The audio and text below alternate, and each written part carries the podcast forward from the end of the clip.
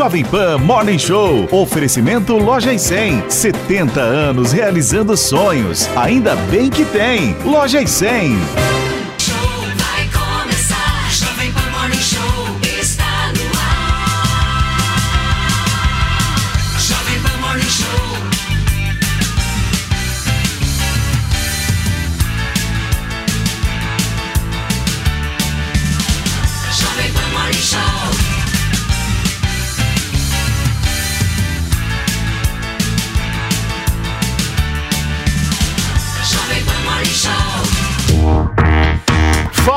Fala, minha excelência, bom dia, ótima quinta-feira para vocês que nos acompanham aqui na programação da Jovem Pan News. Estamos chegando, a sua revista eletrônica está começando por aqui, esse é o nosso Morning Show e o programa de hoje, gente, a gente vai acompanhar sim a expectativa pela chegada de Anderson Torres ao Brasil. O ex-secretário de Segurança Pública do Distrito Federal vai se entregar à justiça após prisão pedida pelo ministro Alexandre de Moraes. Nós vamos falar também sobre a saída de Suzane von Richthofen da prisão após 20 anos. Condenada pelo envolvimento no assassinato dos pais, um crime que chocou o país, ela teve concedida progressão de pena para o regime aberto. E ainda hoje será divulgada a lista com os participantes do novo Big Brother Brasil. O nosso Felipe Campos vai trazer aqui os nomes mais aguardados para entrar neste reality show que começa dentro de alguns dias. Enfim, você já viu como é que tá o programa de hoje? Então eu te faço um convite, vem com a gente até o meio-dia, porque o programa promete. Certo, meu querido Felipe Campos? Bom Afinal de contas, Paulinha Carvalho, a expectativa hoje, além da prisão de Anderson Torres, é pra lista do Big Brother. Pois é. Afinal de Hoje é o Big Day. Aqui vai ter de um tudo. É, hoje é o Big Day. Hoje é o Big Day, né? Hoje tá todo mundo parando. Bom dia, bom dia, Tudo bom bem, dia. Fê? Olha só. Pois é, daqui a pouquinho, Paulo, às 10h20 da manhã, a- nós já teremos aí é, o- os nomes, né, do casal que vai entrar dentro da casa do Big Brother Brasil e alguns nomes vão salpicar aí na telinha da Globo, justamente já falando quem é que vai adentrar dentro da casa. Fê, só uma pitadinha assim. Sônia Abrão dentro ou fora? Eu já conto pra vocês. Muito bem. Paulinha Carvalho, por favor, conta pra gente a hashtag. Olha- a hashtag tá permitida. Tá permitida, vai todo mundo usar a hashtag no meu BBB. Porque se eles escolheram a pessoa lá do BBB, a gente pode escolher do nosso. Eu quero arrobas, eu quero que vocês juntem um grupo assim diverso que traga o quê? Ingredientes importantes para um programa que você imagina. Hashtag no meu BBB e você comenta todos os assuntos aqui também do nosso Morning Show. Muito bem, gente. A gente vai começar o programa de hoje já indo diretamente para o aeroporto de Brasília, porque o ex-secretário de Segurança Pública do Distrito Federal, Anderson Torres, é esperado por lá e o nosso repórter Bruno Pinheiro tá por lá no local e vai trazer todos os detalhes para a gente dessa história que repercute, repercute muito em todo o país, certo, Bruno? Bom dia, seja bem-vindo.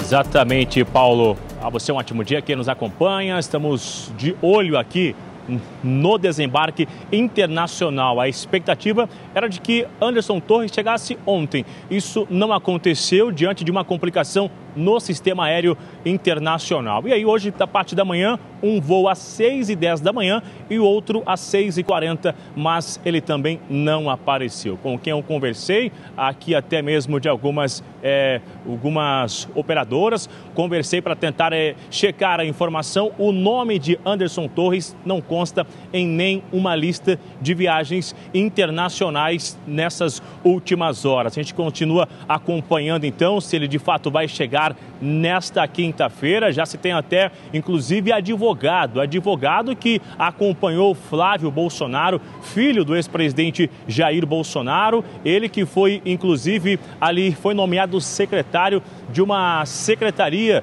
de defesa ao consumidor, ele que era subordinado a Anderson Torres e agora vai ser advogado, vai acompanhar Anderson Torres na justiça, que ele vai se apresentar assim que chegar aqui na capital federal. Essa viagem de retorno, interrompendo as férias, ele chegou a confirmar nas suas redes sociais que estaria retornando, mas isso ainda não aconteceu. Assim que ele chegar aqui, a imagem vai ser justamente essa de Anderson Torres no desembarque internacional aqui na capital federal.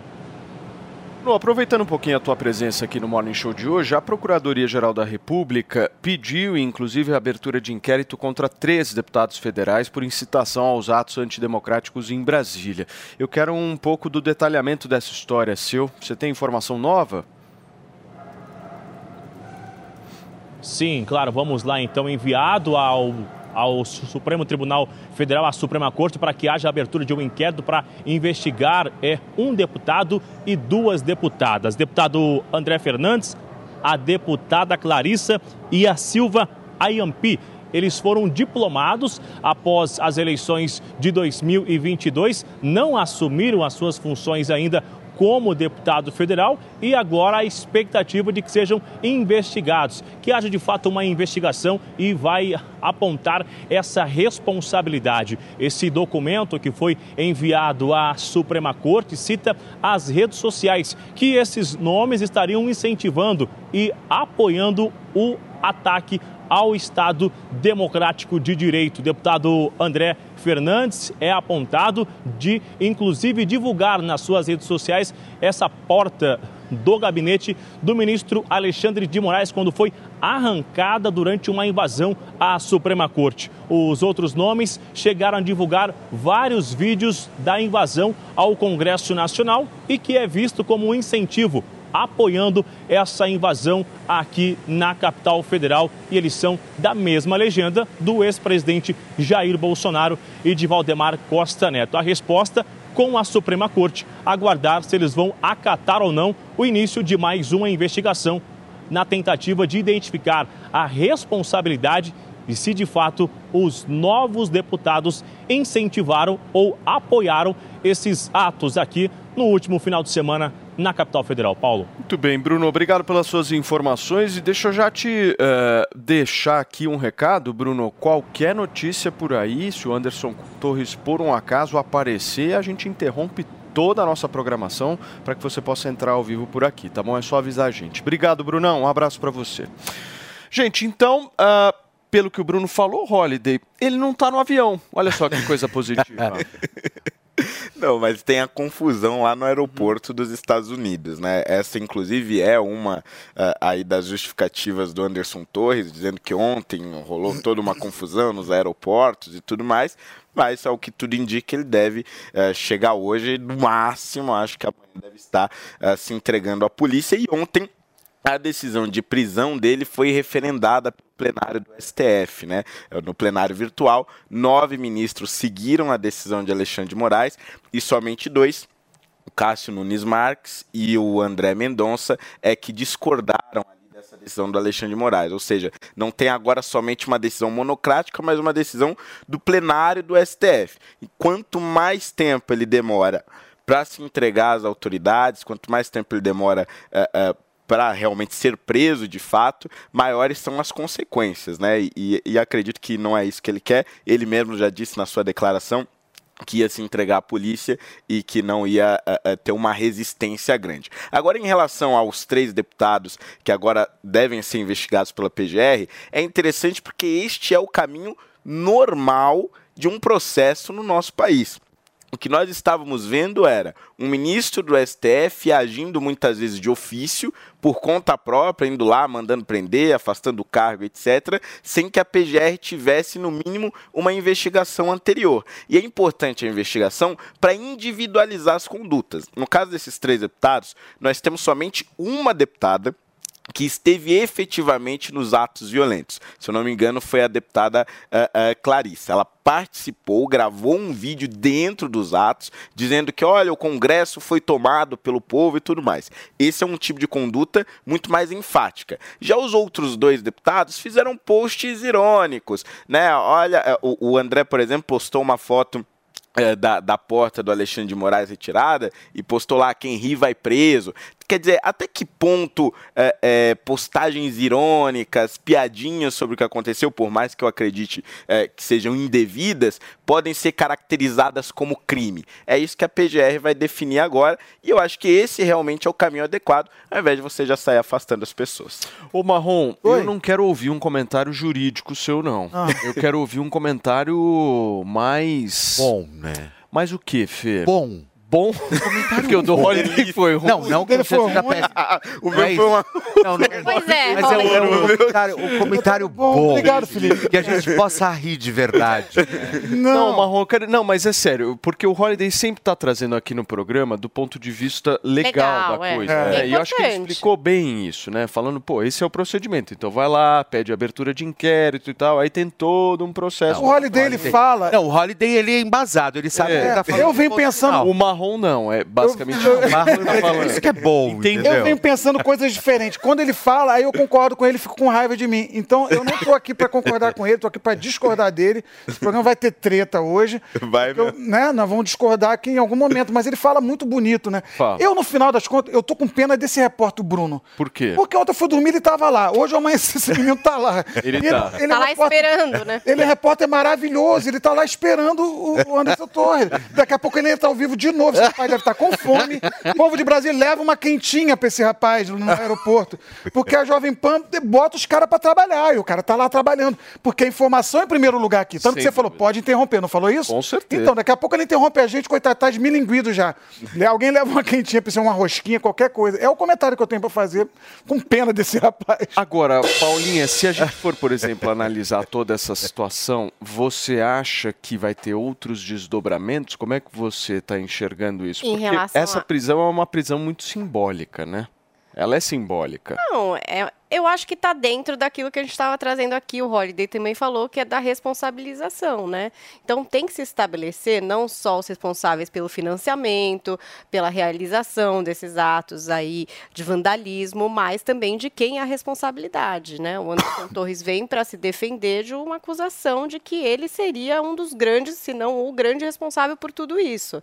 Ele deve argumentar com a defesa dele e eu acho que isso também é, tem que no ibanês mesmo, acho que talvez tenha que fazer algum tipo de defesa nesse sentido. Acho que as pessoas têm que responder a respeito disso e alguém deve ser responsabilizado, Paulo, porque não é possível, né, que aconteça uma coisa dessa e ninguém se responsabilize, que também não haja punição nenhuma para ninguém, do tipo, ah, aconteceu então, gente. Puxa, que pena, você alguma daqui, coisa, você né? errou dali. A gente teve um dano público gigantesco, um prejuízo de mais de 8 milhões e tanto, se eu não, se eu não me engano.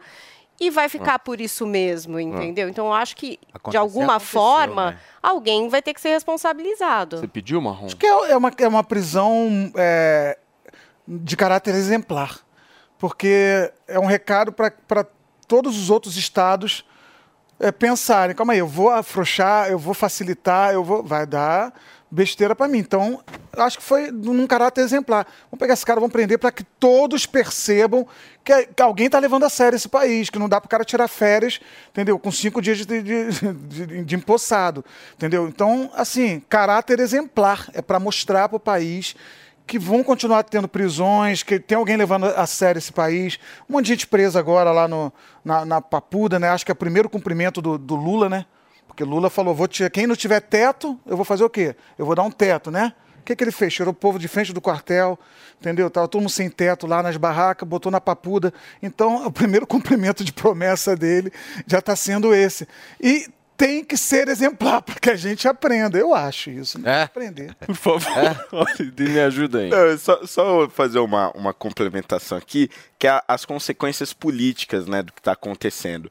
Com a saída eh, do Ibanez Rocha, saída não, afastamento por 90 dias, assume a vice-governadora do Distrito Federal, Então, que é é uma um aliada, importante. Ele não leu. que é uma aliada muito forte do, do Lira. E também foi uma aliada muito forte eh, do Bolsonaro, né? A- a- além do, do Ibanez Rocha também, que era. Mas a, a vice-governadora ela é muito próxima do Lira, que se fortaleceu também após esses atos, né? Porque ele deu declarações rápidas ali como presidente da Câmara, já não tinha uma oposição para a presidência da Câmara. Agora o PT já tinha decidido apoiar, o próprio PL do Bolsonaro também eh, vai apoiar a sua reeleição e agora ele passa a ter influência direta sobre o governo do Distrito Federal. E se o Ibanês, por alguma razão, viesse ser afastado eh, definitivamente, talvez por um impeachment ou mesmo por medida judicial, o Lira vai passar então a ter uma influência definitiva sobre o governo eh, do Distrito Federal. é engraçado também como Então, essas mas peças- você acha que existe a possibilidade também da cassação da chapa? Porque eu ouvi isso, né? Justamente por esse argumento, que se tirasse o Ibanês, entraria alguém mais alinhado, talvez, ao Bolsonaro, ao Lira, e aí, enfim, não teria o apoio da maioria do establishment ali. Você não acha que pode, pode acontecer uma cassação também? É, a cassação da chapa ela precisaria ter uma, uma justificativa eleitoral, né? Eu acho que a impressão que ficaria é, é de quem está procurando pelo em ovo, assim. Porque se o, o, o fato que ocorreu e o fato que foi responsável pelo afastamento do Ibanês era a administração da segurança pública, quando você afasta a chapa por uma outra razão qualquer que seja eleitoral, que é quando você pode realmente afastar a chapa, você gera toda uma confusão, porque além do presidente da Assembleia eh, Distrital ter que assumir o poder, nos dois primeiros anos do mandato, quando você afasta a chapa, você tem uma nova eleição. Então não é o caso de uma eleição indireta que aconteceria nos dois anos finais. Então acho que causaria muito mais confusão do que a vice-governadora simplesmente assumir. E como ela tem eh, um aliado muito forte, que é o presidente da Câmara dos Deputados, acho que o mais provável é que ela fique mesmo. Muito bem. E em relação a- ao Anderson Torres, a, a aposta de vocês é que ele se entrega ainda hoje ou não? Eu acho que Ah, hoje se não chega. hoje, quando ele chegar. É. Porque foi o que ele falou que ele vai fazer. E fora que se ele não vier, gente, o que ele vai ser? Um foragido da justiça? Vai ficar lá? É, eu Não já, tô- eu, já, eu já Então- começo a achar estranha essa movimentação de não chegar, entendeu? Não, eu, eu- Não, mas teve a teve a confusão treta nos ontem. Estados teve Unidos. a Não, sim, confusão. tudo bem, lá, nos- na- lá nos aeroportos, É, enfim, mas já foi liberado? Como Acho é que tá? já. Não, era um hoje- problema hoje já doméstico, foi corrigido Então- então ontem, agora- mas isso acaba Agora, eu trazendo acho que ele grandes tem que- problemas ali no Até o final da tarde, se ele não chegar, tipo, ok. é- Não, mas você viu a informação, essa informação que o Bruno passou, ela é fundamental. O nome dele não consta na lista de Pois é, isso, foi isso que me chamou a atenção. Isso que me chamou a atenção. Bom, gente, essa movimentação. Tudo bem, gente, mas pensa Essa bem, ele falou que ia se prontificar, se entregar e se defender. Ah, mas eu também posso falar. Eu sei, mas se ele não faz isso, aí a gente já entra num outro lugar, né? De uma pessoa que tem um mandato de prisão e que É, realmente mas não assim- vai se entregar. Então ele Mas entra assim, ali. eu acho, eu acho que essa, principalmente essa informação que o Bruno trouxe, dizendo justamente que o nome dele não consta na lista É, dos essa passageiros dos aviões que estão vindo para o Brasil, aí realmente a gente começa a mudar um pouco de patamar a história, né? Agora a gente tem que esperar e ver se de repente ele compra uma passagem de última hora, né? Para chegar no país, né? Talvez, né, Marrom?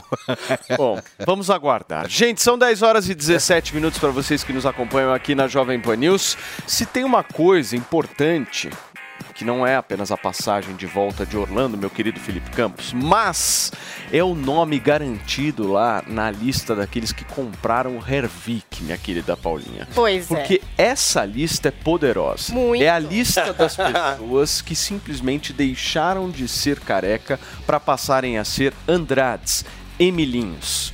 Essa é a Paulos Matias. Paulo Paulos Matias, Aliás, exatamente. você raspou a barba, meu querido? Eu raspei a barba, tá vendo, Paulo Matias? Pra fazer um desafio aqui junto com o Andrade. Da última vez ele Ó, raspou o cabelo, é, eu percebi dessa vez eu fiz a barba. A gente tá no dia 12 de janeiro. Que dia que foi que você raspou a barba? Faz 10 dias. Olha o tamanho que tá a barba já. Gente. 10 dias apenas, já tá com, com os fios grandes da barba por, por conta do Hervik. Lembra quando eu raspei o cabelo? Lembro. Pra testar a- a- a- o tempo de, de crescimento do Hervik? Em uma semana Não. você tava parecendo um leão. Já tava parecendo um leão. Então, assim, gente, a gente faz isso justamente pra mostrar mais ainda pra vocês a eficácia do Hervik. Porque a gente sabe que ele estimula o crescimento do fio em até três vezes mais. A gente sabe que ele fortalece a raiz. Então, assim, se você tá passando por um momento aonde, Paulo, você tá vendo que tá caindo o número excessivo de fios, aonde você vê que tende a ser calvo, careca, aonde você vê que seu pai, seu avô tá sem cabelo, a tendência de você chegar lá na idade dele sem cabelo também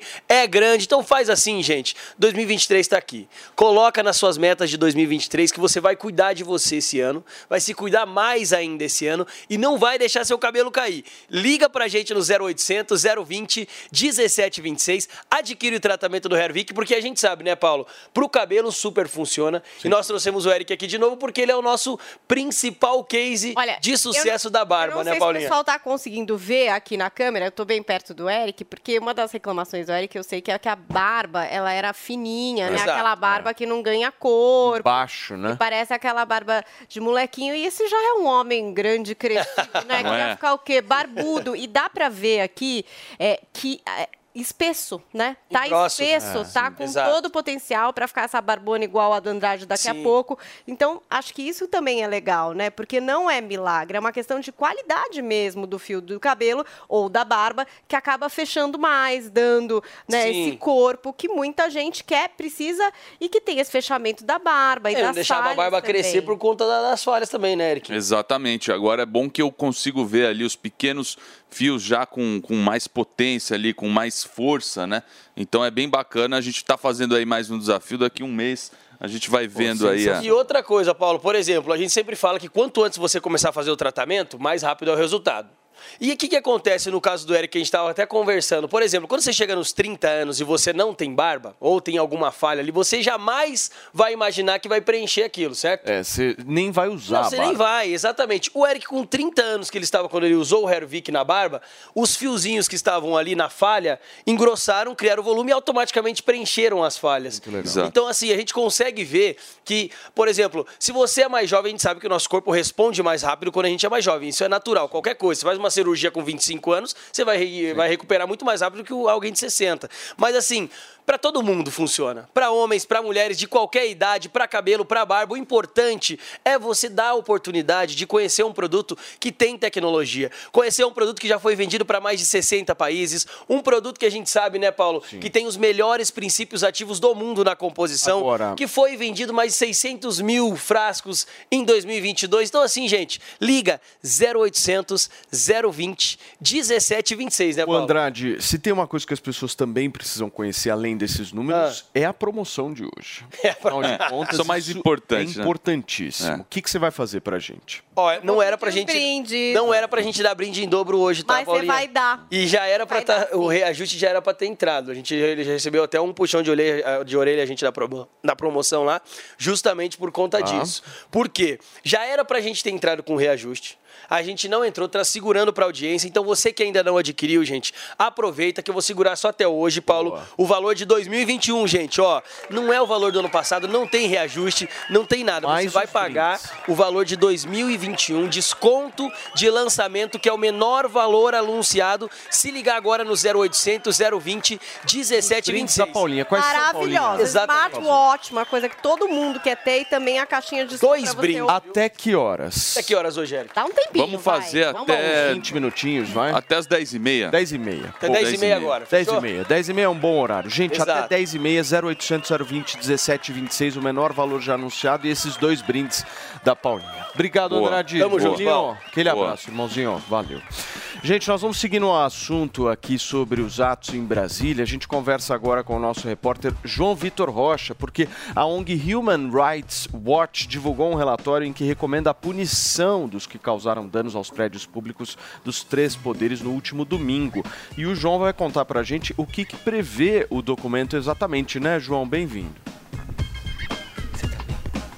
Muito bom dia, Paulo. Bom dia a todos os amigos do Morning Show. Esse relatório, Paulo, da ONG, além de falar sobre a punição, pedir uma apuração e punição para os participantes, os manifestantes que participaram dos atos de violência no último domingo, ali na esplanada dos ministérios, eh, nos prédios dos três poderes, eles também pedem uma apuração e punição para os servidores públicos, para os agentes públicos que instigaram os atos de violência e também que não cumpriram o seu papel de fiscalização para coibir ou proibir que esses crimes acontecessem. A ONG, ela ainda relata nesse relatório que não foi apenas um caso isolado, essa ação do último domingo, a depredação e a invasão dos prédios dos três poderes. Esses ataques às instituições brasileiras já vêm acontecendo há algum tempo. Eu vou pedir licença para nossa audiência e ler um trecho aqui do relatório dessa ONG. Eles falam o seguinte, abre aspas, é o resultado de uma série de ofensas contra as instituições democráticas brasileiras, contra o Congresso Nacional e o STF durante os quatro anos em que Jair Bolsonaro foi presidente. O texto dessa ONG, desse relatório, ele ainda continua e volta novamente a responsabilizar e a nominar o presidente Jair Bolsonaro. Vou continuar lendo. Fala o seguinte, abre aspas, ele não pode lavar as mãos nem tirar o corpo fora depois de quatro anos de reiterados ataques contra as instituições democráticas. Bolsonaro tem responsabilidade política e sua responsabilidade criminal tem de ser apurada. Além dessa crítica, dessa responsabilização em relação a Bolsonaro e pedindo apuração e punição para os autores dessas violências, o texto ele ainda faz cinco sugestões de cinco setores eh, para o governo de Luiz Inácio Lula da Silva ter mais atenção em relação aos direitos humanos. O primeiro é em relação à área da educação. Esse relatório dessa ONG pede que tenha um cuidado especial em relação à educação dos indígenas. Já em relação à Amazônia, esse relatório pede que seja posto um fim no garimpo ilegal e também no a maior demarcação das terras indígenas e o fim do desmatamento, das queimadas na Amazônia. Também pede o fim da violência de gênero, diz que o governo de Luiz Inácio Lula da Silva precisa fazer um maior financiamento e uma maior fiscalização de proteção em relação aos ataques à comunidade LGBTQIA+. Também aponta a segurança pública, a letalidade policial como um fator muito importante e que o governo de Lula vai precisar ter muita atenção e punir tantos órgãos quanto individualmente os policiais que cometerem crimes enquanto estiverem trabalhando, enquanto estiverem fardados e também aponta o setor da corrupção como um ponto muito importante em relação aos direitos humanos, que é necessário haver um afastamento entre a Procuradoria-Geral da República, a PGR, e a Presidência da República. Esse, Paulo, que é um ponto bastante criticado né, de Augusto Aras, atual PGR, e a sua relação com o presidente Jair Bolsonaro durante os quatro anos de gestão de Bolsonaro. Eles tinham uma relação próxima e o PGR Aras era bastante criticado. Então, a ONG pede que haja esse afastamento entre os poderes, viu, Paulo? Muito bem, João, obrigado pelas suas informações. O João trazendo um pouco dos detalhes aí desse pedido da Human Rights Watch. Gente, posso trazer mais uma notícia aqui para vocês poderem repercutir, que essa está me chamando bastante atenção, viu, Vini? GSI dispensou o reforço de guarda no Palácio do Planalto 20 horas antes dos atos. É o que diz, inclusive, o jornal Estado de São Paulo agora. E aí? O que vocês têm para me dizer a respeito disso, hein? Marrom, por favor. Não devia ter dispensado. Por isso que deu a confusão. Mas que... é estranho isso. É estranho, é, Enfim, é me estranho. soa muito, um negócio muito esquisito. Isso. Tem que ser investigado. Dispensa. Eu quero ouvir o Holiday primeiro, que aí eu formo minha opinião. Ah, entendi. Não, mas é, mas é isso. O que, que É você é acha. Rolly? Não dá pra gente afirmar nada aqui, mas, mas não cheira bem, né, isso? Não, é realmente é mais um fato que se encaixa muito, digamos, de uma maneira muito estranha nos acontecimentos. Porque veja, o relatório da ABIN que diz que as manifestações poderiam ser violentas, chegou alguns dias antes, não me engano, dia 6, dia 5 de janeiro, mais ou menos. A guarda de defesa do Planalto, ela fica na garagem ali do, do Planalto, numa das laterais ah, ah, do palácio. E toda vez que tem um, um imprevisto, algum ato de violência, qualquer coisa do tipo, ela sai imediatamente e vai para frente eh, do Planalto ou para onde está tendo ah, o incidente para defender o Palácio do Planalto e para defender o presidente se ele estiver lá dentro.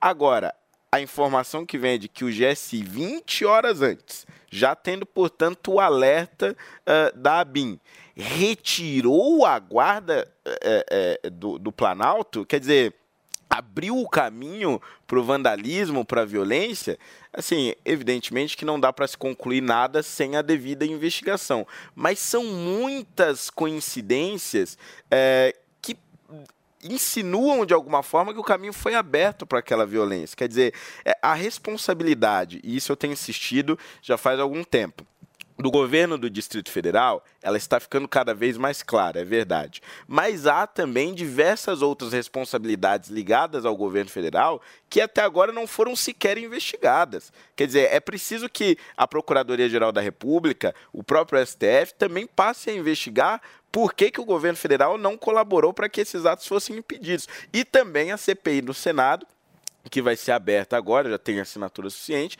precisa investigar tudo isso. Porque são muitas coincidências que eh, levam a crer, numa primeira impressão, que houve ali o- um, colu, um conluio de, de incompetências que eh, eh, favoreceu aí esses atos de vandalismo. O marrom são coincidências apenas? Não, todo mundo tem que se explicar. Não tem essa de, de aliviar para a direita ou para a esquerda, não tem essa de aliviar para o time A, time B.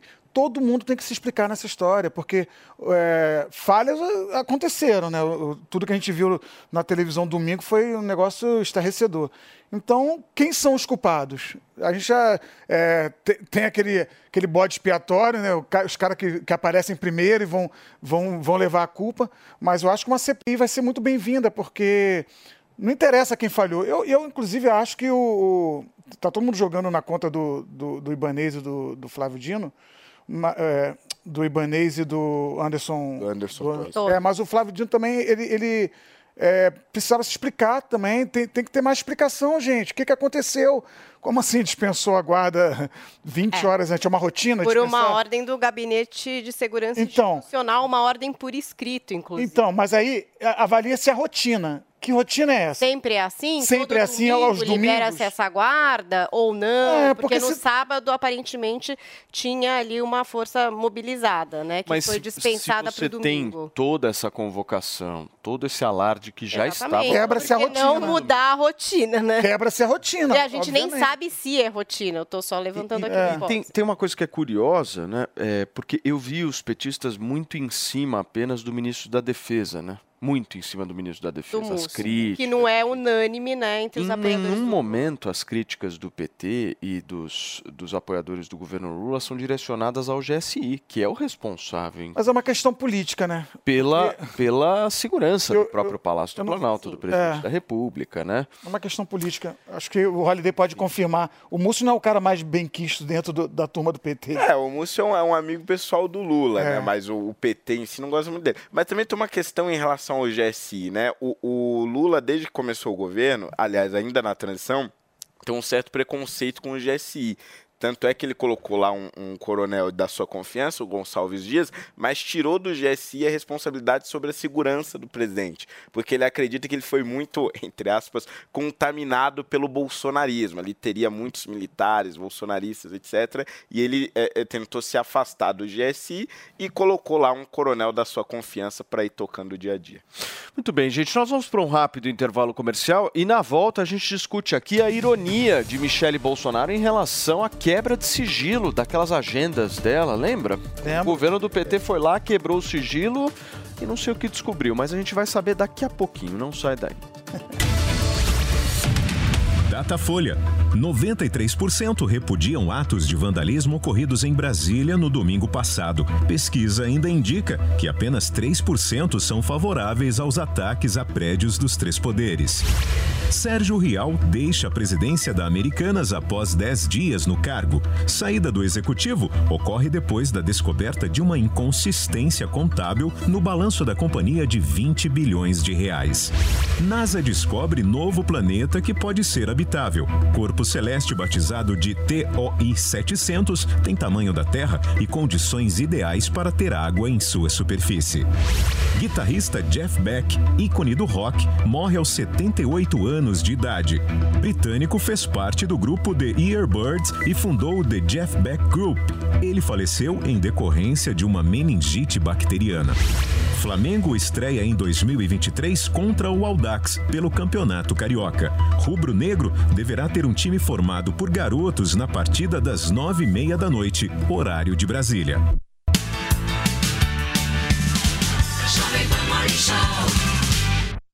Ano novo, futebol de volta. E o maior campeonato estadual do Brasil começa no próximo fim de semana, com total cobertura da Jovem Pan Esportes.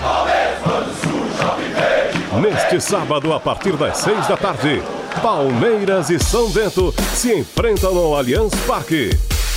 E logo na sequência, tem Santos e Mirassol na Vila Belmiro. Já no domingo, às quatro da tarde, o Bragantino recebe o Corinthians em Bragança Paulista. E depois tem São Paulo e Ituano no estádio do Morumbi.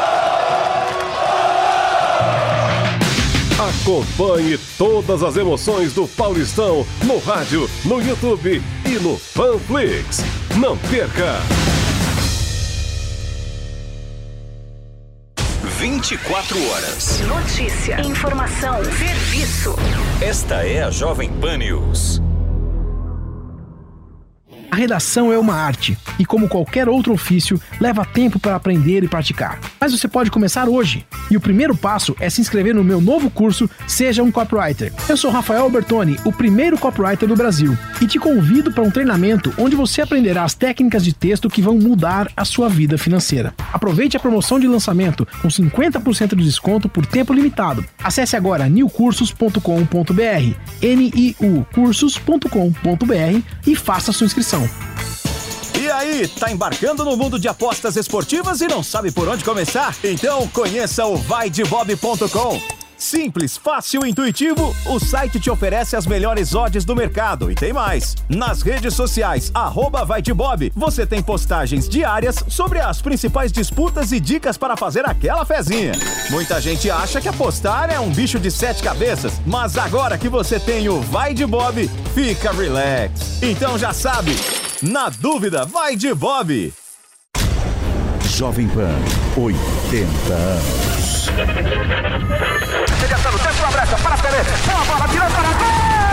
A tradição do esporte na Jovem Pan é marcada por uma marcha escolhida a dedo por Paulo Machado de Carvalho.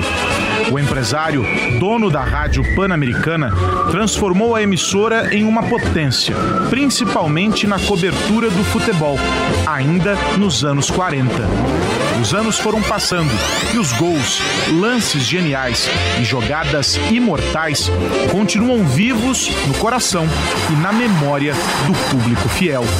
Além do futebol, a Fórmula 1 e os esportes olímpicos emocionaram ouvintes e espectadores. Jovem Pan, 80 anos. A gente cuida de você, você cuida da gente. E o cuidado de todos faz a diferença.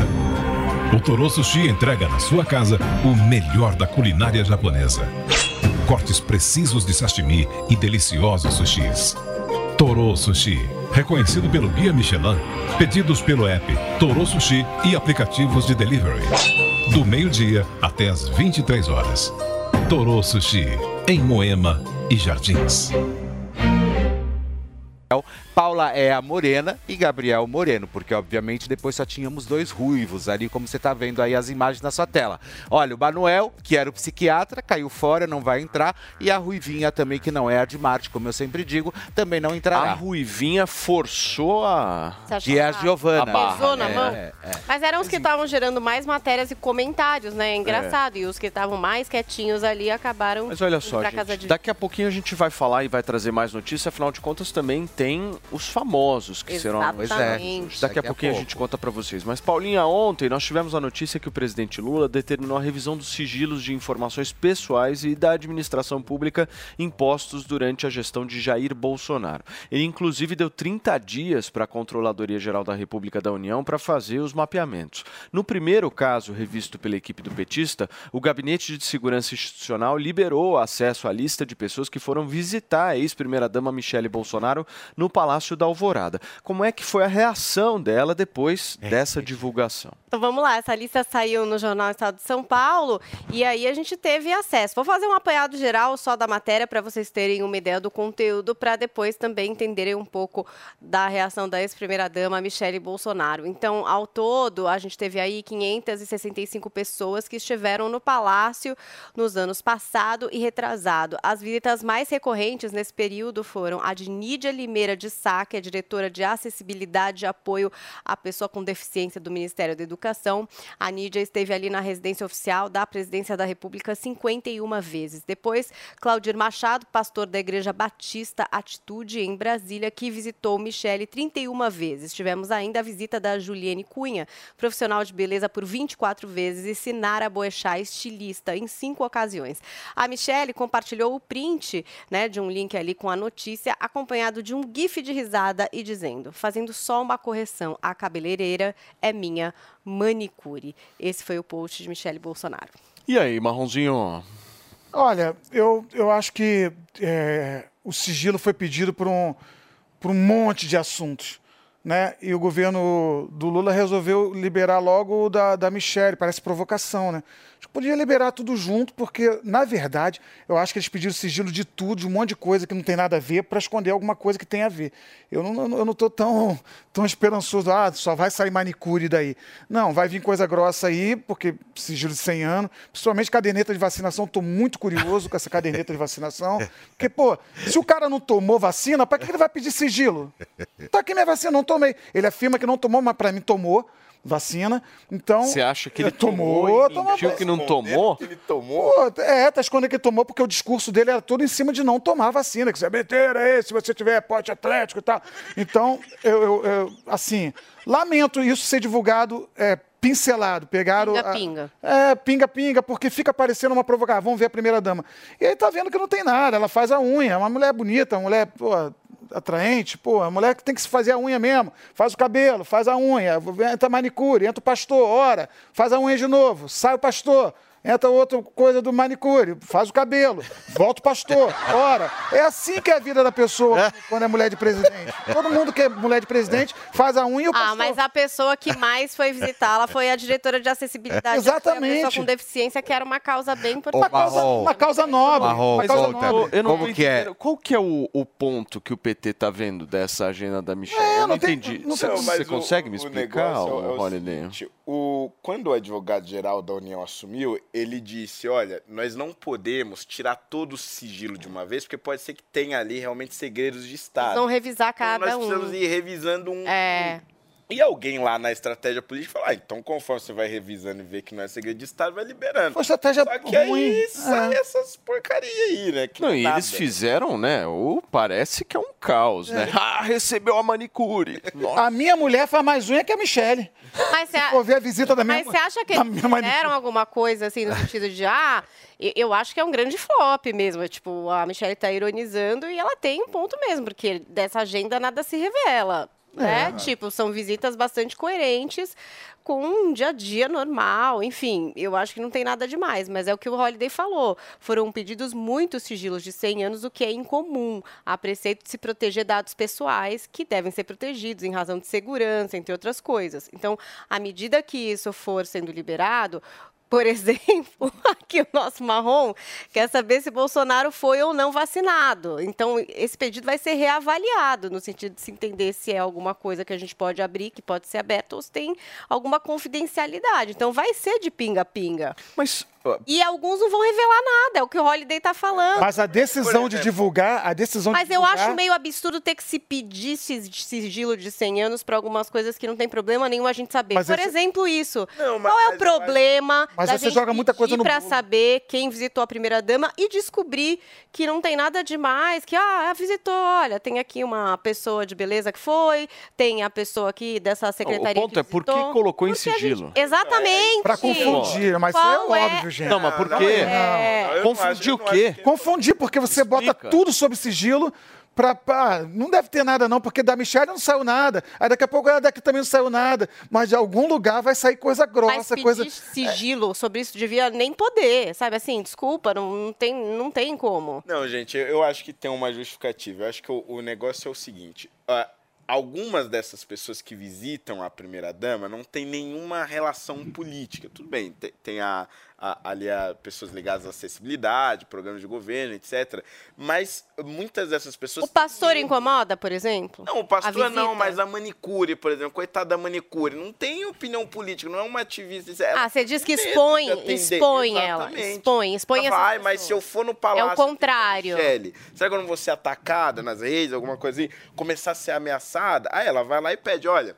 Vamos colocar sigilo sobre as minhas visitas para que a minha manicure não seja assediada. Imagina, era só, não, era só não botar em sigilo mas- que ninguém ia nem perceber se ela faz a unha ou não. Não, não. Imagina, o sigilo é que chamou atenção para esse assunto. Ó, vamos botar em sigilo quantas vezes meu motorista é, passou a, a ré, meteu a ré ali no carro.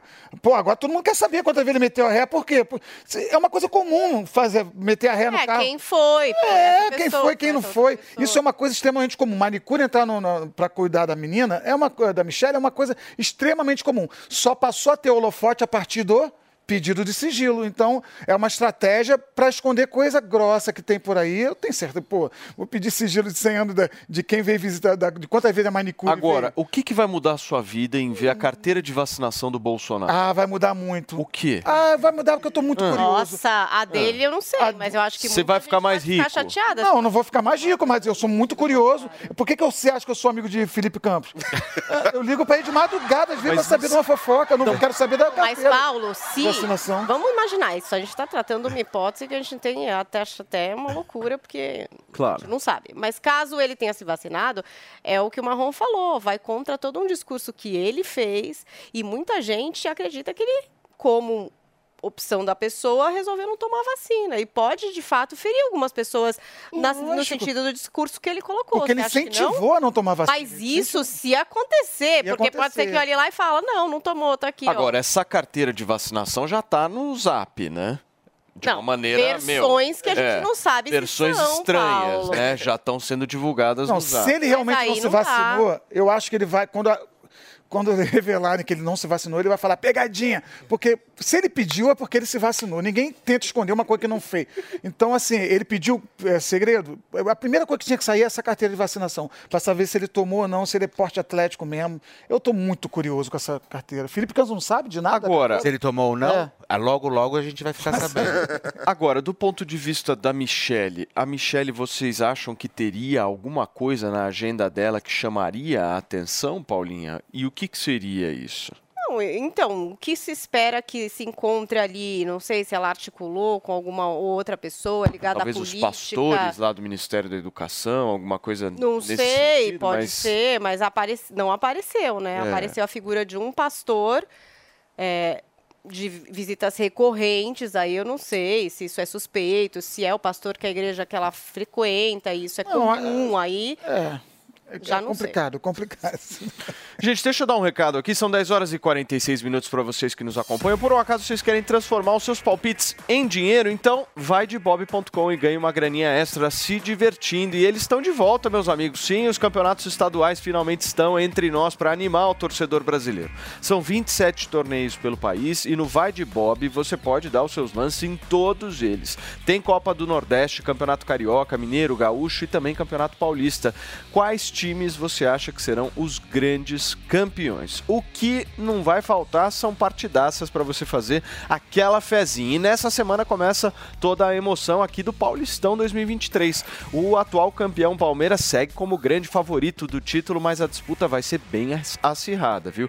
E esse fim de semana já promete muito. Vai ter Palmeiras e São Bento, Santos e Mirassol, Bragantino e Corinthians, São Paulo e Ituano e muito mais. E não tem nada melhor do que torcer para o seu time do coração. No vaidebob.com você pode vestir a camisa da sua equipe e celebrar em dobro. Olha só essa promoção que eu vou explicar para vocês. Promoção exclusiva. Se você depositar no mínimo 50 reais, selecionando lá a opção estadual no Vai de Bob e ganhe 100% do valor depositado em saldo de bônus para que você possa apostar em um dos campeonatos estaduais. Já aproveita os jogaços do final de semana e bora palpitar. Se curtiu e quer saber mais, acesse agora mesmo vaidebob.com, entra na aba promoções e faça suas apostas com as melhores ofertas. Na dúvida, você já sabe, vaidebob.com. Muito bem, gente, são 10 horas e 47 minutos. Nós temos aqui nos estúdios do Morning Show aqui em São Paulo o nosso queridíssimo Bruno Meyer, porque é hora de falar de uma verdadeira bomba que acontece no mundo dos negócios, no mundo do varejo, está sacudindo todo o mercado financeiro que são as, aliás, que é, na realidade, a Americanas. Eu sou da época, meu querido Bruno Meyer, que eu falava lojas americanas. Americanas, exatamente, Isso demonstra mudou. claramente que eu sou um puta velho, né? Porque agora é Americanas, né? Americanas, é.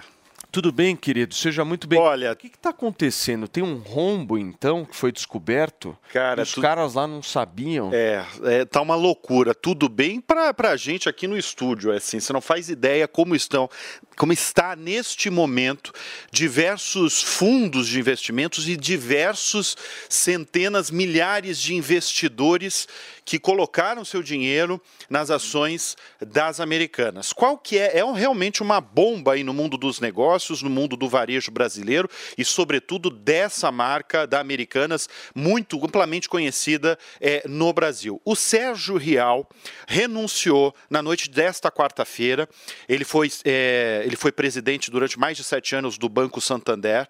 Ele tinha uma ia ter uma injeção, assim, os investidores viam o Real como uma injeção de ânimo aí para as americanas que ela poderia realmente se transformar numa competitiva varejista brasileira. Ele renunciou com apenas nove dias no cargo. E por que ele renunciou? Ele renunciou depois de que a empresa anunciou que tem um rombo de impressionante, é um rombo aí impressionante, Impressionante, é. de 20 bilhões de reais. Na prática, é, eles falam isso nos termos pré, na, na verdade nos termos técnicos, inclusive numa nota que eles, nos, que a Americanas nos mandou na noite desta quarta-feira, eles falam em inconsistências em lançamentos contábeis. Quem é contador sabe o que eu estou falando neste momento. O problema é que a gente não é contador, né, Paulinha? A gente fala é, a gente fala na prática. O que, que é? É mais fácil. Olha, tá tudo. Tem uma investigação preliminar agora. Muita, as pessoas ainda não sabem direito o que, que aconteceu. Em tese, na prática, o que, que aconteceu? Isso é comum de, algum, de muitas varejistas. Você paga o fornecedor através de um banco. E o, a empresa, no caso Americanas, é que vai estar devendo para o banco. E preliminarmente existe uma consistência no balanço que pode ter acontecido. Eu estou tomando muito cuidado com as palavras, porque as Mas é um informações rombo, né? é, é as informações que nos passaram oficial da Americanas são essas. Pode ter acontecido uma inconsistência nos balanços dos últimos anos, de ela não ter colocado no balanço dela esse, essas dívidas que ela tem com os bancos, porque ela tem que pagar fornecedor de todos, de todas as maneiras. Acontece. Esqueceu, ué. Nossa, Esqueceu, né? Não, 20 bilhões de reais. 20, você... Oi, tudo 20 bem? Deixa eu te bilhões de A reais. gente fez aqui as contas e assim, eu não sei qual é a inconsistência, a gente vai ter que verificar, são 20 bilhões. 20 bilhões de reais. E assim, eu fico Eu não sei se você tem essa informação, mas há quanto tempo esses diretores que saíram, esse CEO, estavam no cargo? Ah, não, o, CEO, não o, o antigo CEO. É, esses que saíram e- esses que agora. saíram, na verdade, são CEOs bem antigos. Por que, que deu em agosto Que ótimo, do ano passado? Então, quando não, você erra, você sai. olha, tem, agora Uma tem, tá rolando um monte de perguntas Teorias, no né, mercado, principalmente, por exemplo, a varejista Americanas, ela tem uma auditoria externa. Sim. Agora, por exemplo, qual é o papel dessa auditoria? Por que, que ela não colocou esse, não esse valor? Isso são perguntas que Claro. todo o mercado está fazendo neste momento. Inclusive, são 10 horas e 51 minutos, as ações das americanas estão travadas. Nossa. Deve estar rolando aí um, leilão violento, né? A expectativa do mercado realmente. Isso é, isso é praxe. é, quem está fazendo isso, quem está travando é a B3, a Bolsa de Valores de São Paulo. Está tendo uma movimentação muito grande, está travado. Eu estou acompanhando. Diversão de, de gente que trabalha no, no mercado e de, em negócios é acompanhar. Eu estou acompanhando ao vivo, inclusive, aqui. Bruno, a B3 não está negociando, está aqui travado. Ó, todas as ações da B3, a bolsa está caindo agora 0,93%. De 93% e a- as ações das americanas estão travadas. Todo São mais de 3 mil lojas no Brasil, né? São mais de 3 mil lojas. E uma assim, rede online fortíssima, É. né? Eles Online, é. todo um... Tem o sub- submarino é E deles. essa, né? É, essa auditoria anual não detectou nada, né? É, de um ano para cá. Na, na verdade, isso não é só de um ano, É um são de vários, vários anos, anos. que. que Não, então, mas a, mas a auditoria até ano passado não tinha detectado Não. esse de 20 bilhões. Não. Ou seja, erraram feio na, na auditoria ou... ou É uma tá- boa, não, é uma, Essa é uma é pergunta, agora, é uma é pergunta. Na verdade, assim, o, o comunicado que eles nos passaram na noite dessa quarta-feira foi falando dessas inconsistências. Eu fiz um monte de pergunta, inclusive, para as americanas e que, fica, que ficou no ar. Eles não conseguiram Não, eles vão ter que responder. se explicar também Exatamente. melhor, né, Bruno? Até para o mercado Agora, entender. é assim, existia, é bom falar que assim, é a importância de um líder dentro de uma empresa. Porque quando foi anunciado em agosto Eu trouxe aqui no Jornal da Manhã essa notícia aí do Sérgio Rial, que é um, aliás, foi um dos executivos mais bem pagos eh, no ano passado, nos últimos anos, principalmente. Ano passado, para se ter ideia, com o salário, ele ganhou 59 milhões de reais com bônus. daí, Um pouquinho, um salário, um pouquinho mais do que o Paulo Matias ganha aqui no Morning Show. É. Ano passado, É coisa de 50 10% a é, mais é realmente o, o Sérgio Real é um dos executivos, é assim, o mercado gosta muito dele porque ele, ele tem aquela visão de líder transformacional. O que, que é isso? Ele pega uma empresa de um jeito e transforma ela. Então o mercado. Mas o via fato isso- dele sair mostra que a situação tá muito Ah, complicada, né? feia. Porque ele, Ele é um não vai cara- conseguir transformar dessa vez. Tipo É. assim, a situação. É, é uma sinalização horrorosa para o mercado, porque ele é um cara que, muito provavelmente, ele viu a situação da empresa é, e falou, cara, não vou ficar. Não tem jeito. Eu, vou, É. eu renuncio Estarei me a esse. retirando. E, e fora que nas americanas ele devia, ter uma, pa- ele devia ter um salário muito bom e um bônus ainda melhor. Ele, devia- ele Bruno. certamente ia ganhar muito dinheiro. Você acha que o futuro da Americanas é o mesmo do Mapping? Ah, essa é uma pergunta que agora, na verdade, essa é uma pergunta que todo Lembra mundo... do Mapping? Mas você tá- agora você denunciou a tua idade, meu filho. Medbla, mapa. Cara, Essas coisas era- não se fala Mas no é da minha época. Olha, Paulo, mas Que era respondendo uma assim... gigante. Não, não, não, que era uma gigante. Uma loja de Ontem, eu faço parte de vários grupos aqui no WhatsApp, eh, né, que do, do mercado em si e tal. Isso que você perguntou é uma pergunta extremamente legítima e muita gente, algumas pessoas, na verdade, já estavam falando disso, entendeu? Falam até numa uma, uma palavra que eu odeio falar, não sei se posso falar aqui, de quebra de empresa. São tantas possibilidades agora, são tantas perguntas que estão falando. Eu estou acompanhando aqui, está travado ainda a ação das americanas. Quem acompanha o mercado financeiro sabe, já fala a palavra desastroso, vai ser um dia desastroso desespero para quem o investidor. Eu recebi a lista né, há pouco Americanas. das listas de, fundo, de fundos que colocaram dinheiro e colocaram dinheiro recente. Porque a notícia do Sérgio Real como líder, realmente muita gente acreditava. Fu- Fundos de ações, Animou. de fundos multimercados. Pessoas físicas colocavam que falavam assim: ó, a partir de agora as americanas vão ser outras, porque durante muitos anos e décadas a, a Americanas tinha uma liderança que era uma liderança meio que da casa, que para o mercado mostrava que era uma liderança meio acomodada, de certa forma. O Real, ele ia trazer uma certa modernidade, realmente ia fazer a tal transformação digital que muita gente fala, e agora veio essa bomba aí no, no mundo de negócios, no mundo do varejo brasileiro, a saída do Sérgio Real, depois de ver um rombo de 20 bilhões Isso é muita de grana. reais. Brunão, obrigado pelas suas informações aí. Qualquer novidade, se destravar falar, por se aí. destravar, tá travado aqui, eu tô acompanhando ao vivo. É. Marronzinho, é culpa do Lula ou do Bolsonaro isso aí, hein? Eu acho que pro povo entender em casa, qual câmera que eu expliquei, talvez o povão mesmo não tenha entendido. 20 bi que deixou de pagar. Tipo assim, acontece muito lá em casa. Minha mulher deixa de pagar um monte de coisa, depois eu descubro e tem que botar em dia. Agora tem que botar 20 bi em dia. 20 bi você não arruma de uma hora para outra. 20 bi, maluco, que, que tomaram ah, em algum, Vai em algum saber o lugar. quê? Em algum lugar tá esse dinheiro. Expliquei agora aqui pro povão. Queridos, eu vou para um rápido intervalo comercial e a gente já volta aqui na Jovem Pan. Não sai daí. Jovem Pan. Valeu, Loja 100! 70 anos realizando sonhos. Ainda bem que tem! Há 70 anos tem alguém que faz o meu povo feliz, que abre suas portas e a certeza de ter o que a gente sempre quis. Eletros móveis, que beleza! Eu quero, eu posso, eu vou!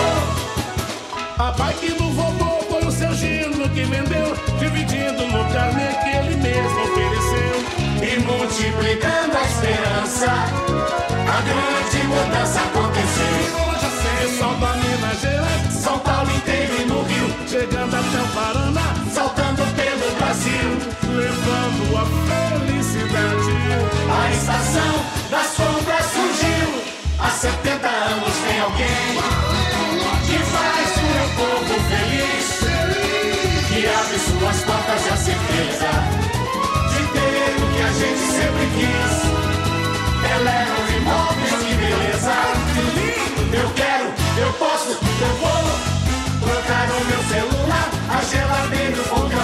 a TV Roleta com a mesma prestação.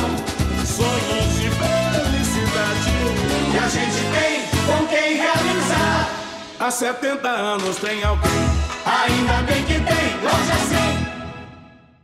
quem é da década de 90 já conhece o Pense Bem, né? Agora ele voltou e é computador de verdade. O notebook Pense Bem é perfeito para te acompanhar em todos os lugares, seja trabalhando ou até mesmo se divertindo com vídeos e séries. Possui sistema Windows e processador Intel com imagem HD e teclado luminoso e um acabamento todo em metal para você curtir com muita tecnologia e diversão. Acesse www.tectoy.com.br e garanta já o seu. A Jovem Pan apresenta Conselho do Tio Rico. Senhoras e senhores, Daniel Zuckerman and Tio Rico. Fala. Você É. me chama pra almoçar na sexta-feira, só que o almoço normalmente é 14 horas, 15 horas no máximo. Você chega às 16 horas e a gente sai 9 horas da noite, às vezes 1 hora da manhã. Por que, que você o gosta ponto é o- desse horário? O, o ponto é o seguinte: se você não resolveu até sexta-feira, quatro da tarde, você não resolve mais, meu amigo. Agora deixa eu fazer uma pergunta. A região do Jardim você domina e você tem muitos imóveis. Eu posso falar aqui porque a gente tem que falar a verdade para E não sonego? Isso é importante. Isso é importante. Paga pra- tudo. Paga o IPTU que dobrou e não tem problema. Agora, com essa taxa Selic que você fala tanto que subiu, vale a pena investir de novo em fundo imobiliário? Voltou agora fundo imobiliário, a turma tem falado muito, o setor de construção não para de crescer. Fundo imobiliário, pela essência, eu gosto do formato dele. Eu acho que facilita, é bom. Agora, conforme a- essa indústria vai crescendo, você tem fundos imobiliários que são donos de imóveis bons e ruins. Aí que tá o segredo. É Dono de que tipo de imóvel? Vamos lá, shopping, galpão, você gosta? O que o consumo tá mudando. Tá. Você hoje vai no shopping Guatemi mais para passear do que para consumir. Certo. Do Cidade Jardim também. Verdade. Então a tecnologia de consumo tem mudado o comportamento. Aí você tem que analisar. Eu acho e eu vejo que a mudança desse comportamento vai impactar no consumo direto dos shoppings. Você pode ver, Oscar Freire tinha antes Montblanc, Hermès, Chanel, tudo migrou para shopping muito por conta de segurança. É, mas a maioria das pessoas que compram nessas lojas recebem em casa os produtos e não Então. necessariamente levanta a bunda do sofá para comprar lá. Tá certo. Então, assim, ah, será que esse shopping hoje vai pagar para o fundo imobiliário ah, na mesma taxa de crescimento que nos últimos 10, 20 anos? Acho que não. Tá certo. Então, Então nas- depende. Agora o seguinte, fundo dono de imóveis na Paulista, na Berrine mais ou menos, mas na Faria Lima, imóveis bons, dificilmente você vai ter um problema nisso. Isso serve para o Brasil inteiro. Então, onde você fala centro urbano, onde tem o coração, onde o nego trabalha, lá funciona. É, antes a gente tinha fundo imobiliário de agências bancárias. Tá morrendo, porra. certo, tá Então certo. você tem que pensar na frente. Boa. Olhar pro retrovisor, você vai aí tropeçar. Boa, tio. Boa, tio. Eu gosto que você destrincha, põe uma linha de raciocínio pra gente e seguro investir. Esse foi o conselho do tio Rico aqui na Jovem Pan. Beijo grande. Conselho do Tio Rico. A Jovem Pan News chegou à TV e para assistir a nossa programação é muito fácil. Se você tem TV por assinatura, procure pelo canal 576 na NET, Claro TV, Sky e DirecTV Go. Pelo canal 581 na Vivo TV ou também pela Oi Play. Já na Parabólica é só sintonizar o canal 7 digital. Mas se você quiser assistir na palma de sua mão, no celular ou tablet, é só baixar o Panflix na sua loja de aplicativos e assistir 24 horas no mundo todo. Jovem Pan News. Aí, tá embarcando no mundo de apostas esportivas e não sabe por onde começar? Então conheça o vaidebob.com. Simples, fácil e intuitivo, o site te oferece as melhores odds do mercado e tem mais. Nas redes sociais, arroba Vai de Bob, você tem postagens diárias sobre as principais disputas e dicas para fazer aquela fezinha. Muita gente acha que apostar é um bicho de sete cabeças, mas agora que você tem o Vai de Bob, fica relax. Então já sabe, na dúvida, vai de Bob. Quer ficar bem informado de um jeito rápido e prático? Entre no Telegram da Jovem Pan News. Digite arroba News na busca do Telegram e clique em entrar. Receba as principais notícias diretamente do canal oficial de notícias da Jovem Pan News no Telegram. O Zuco traz o melhor da cozinha italiana. Massas, carnes, risotos e outras opções compõem o menu da casa, que ainda oferece mais de 240 rótulos de vinho. Zuco, Rua Adoc Lobo, 1416. A gente já teve o término das filmagens dessa produção, mas a gente ainda não tem a data de estreia desse filme, que é A Confissão, né? Então seria uma trilogia para contar a história por diversos ângulos. Muito bem, Paulinha. Para vocês que chegaram agora no rádio, são 11 horas e 4 minutos. A gente está conversando um pouco sobre a soltura de Suzane von Richthofen depois de 20 anos de prisão após o assassinato dos pais. O Fê, a gente estava conversando no intervalo. Você tem uma posição bem firme em relação Eu a tenho, isso, essa né? menina deveria cu- cumprir prisão perpétua. Infelizmente no Brasil a gente não tem. Mas aos fãs, né? Porque daqui a pouco ela tem fã, essa é a grande verdade. Ou vai ser homenageada em escola de samba, porque aqui no Brasil é assim, né? Se o Osama tivesse sido descoberto aqui, com toda certeza um Bin Laden, ele ia ser aí homenageado em escola de samba também. E aqui também é justamente dessa forma. Essa menina, se não tomar cuidado, daqui a pouco ela tá com um programa de televisão, em reality show, tá fazendo aí absolutamente tudo. Aí quem é essa moça? Aquela que matou os pais, lembra? Aquela que aproveitou, enfim, matou o pai a paulada, colaborou também junto com os namorados ali para poder matar os pais. É isso que acontece. Porque o goleiro Bruno voltou ativa, né? Não, ele Não já é? tá, já tá É. completamente aí. Você vê, ela já teve. é, gente, quem é que tem é, é três documentários? Ela já tem três documentários, né? Falando uma versão, a segunda e agora vão, vão lançar a terceira versão. Tô falando, daqui a pouco ela tá num reality show.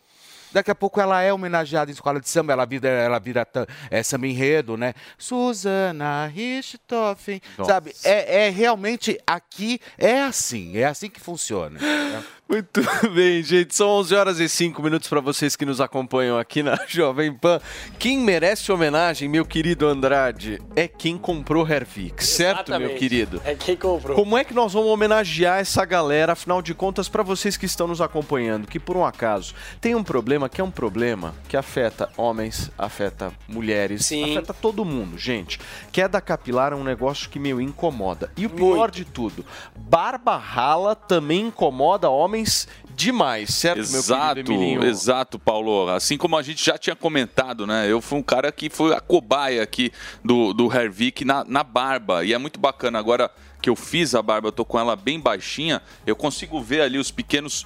Os pequenos pelos que eram muito fracos, né? Que eram loirinhos. A que eram- penugem, né? Aquela penugem, eu consigo ver os pelos engrossando. Então é bacana também fazer esse experimento. Aqui daqui um mês eu mostro para vocês a evolução dos resultados. Continuo, obviamente, fazendo tratamento do Hervik aí, já faz. Vai fazer daqui a pouco, vai fazer um ano que eu comecei.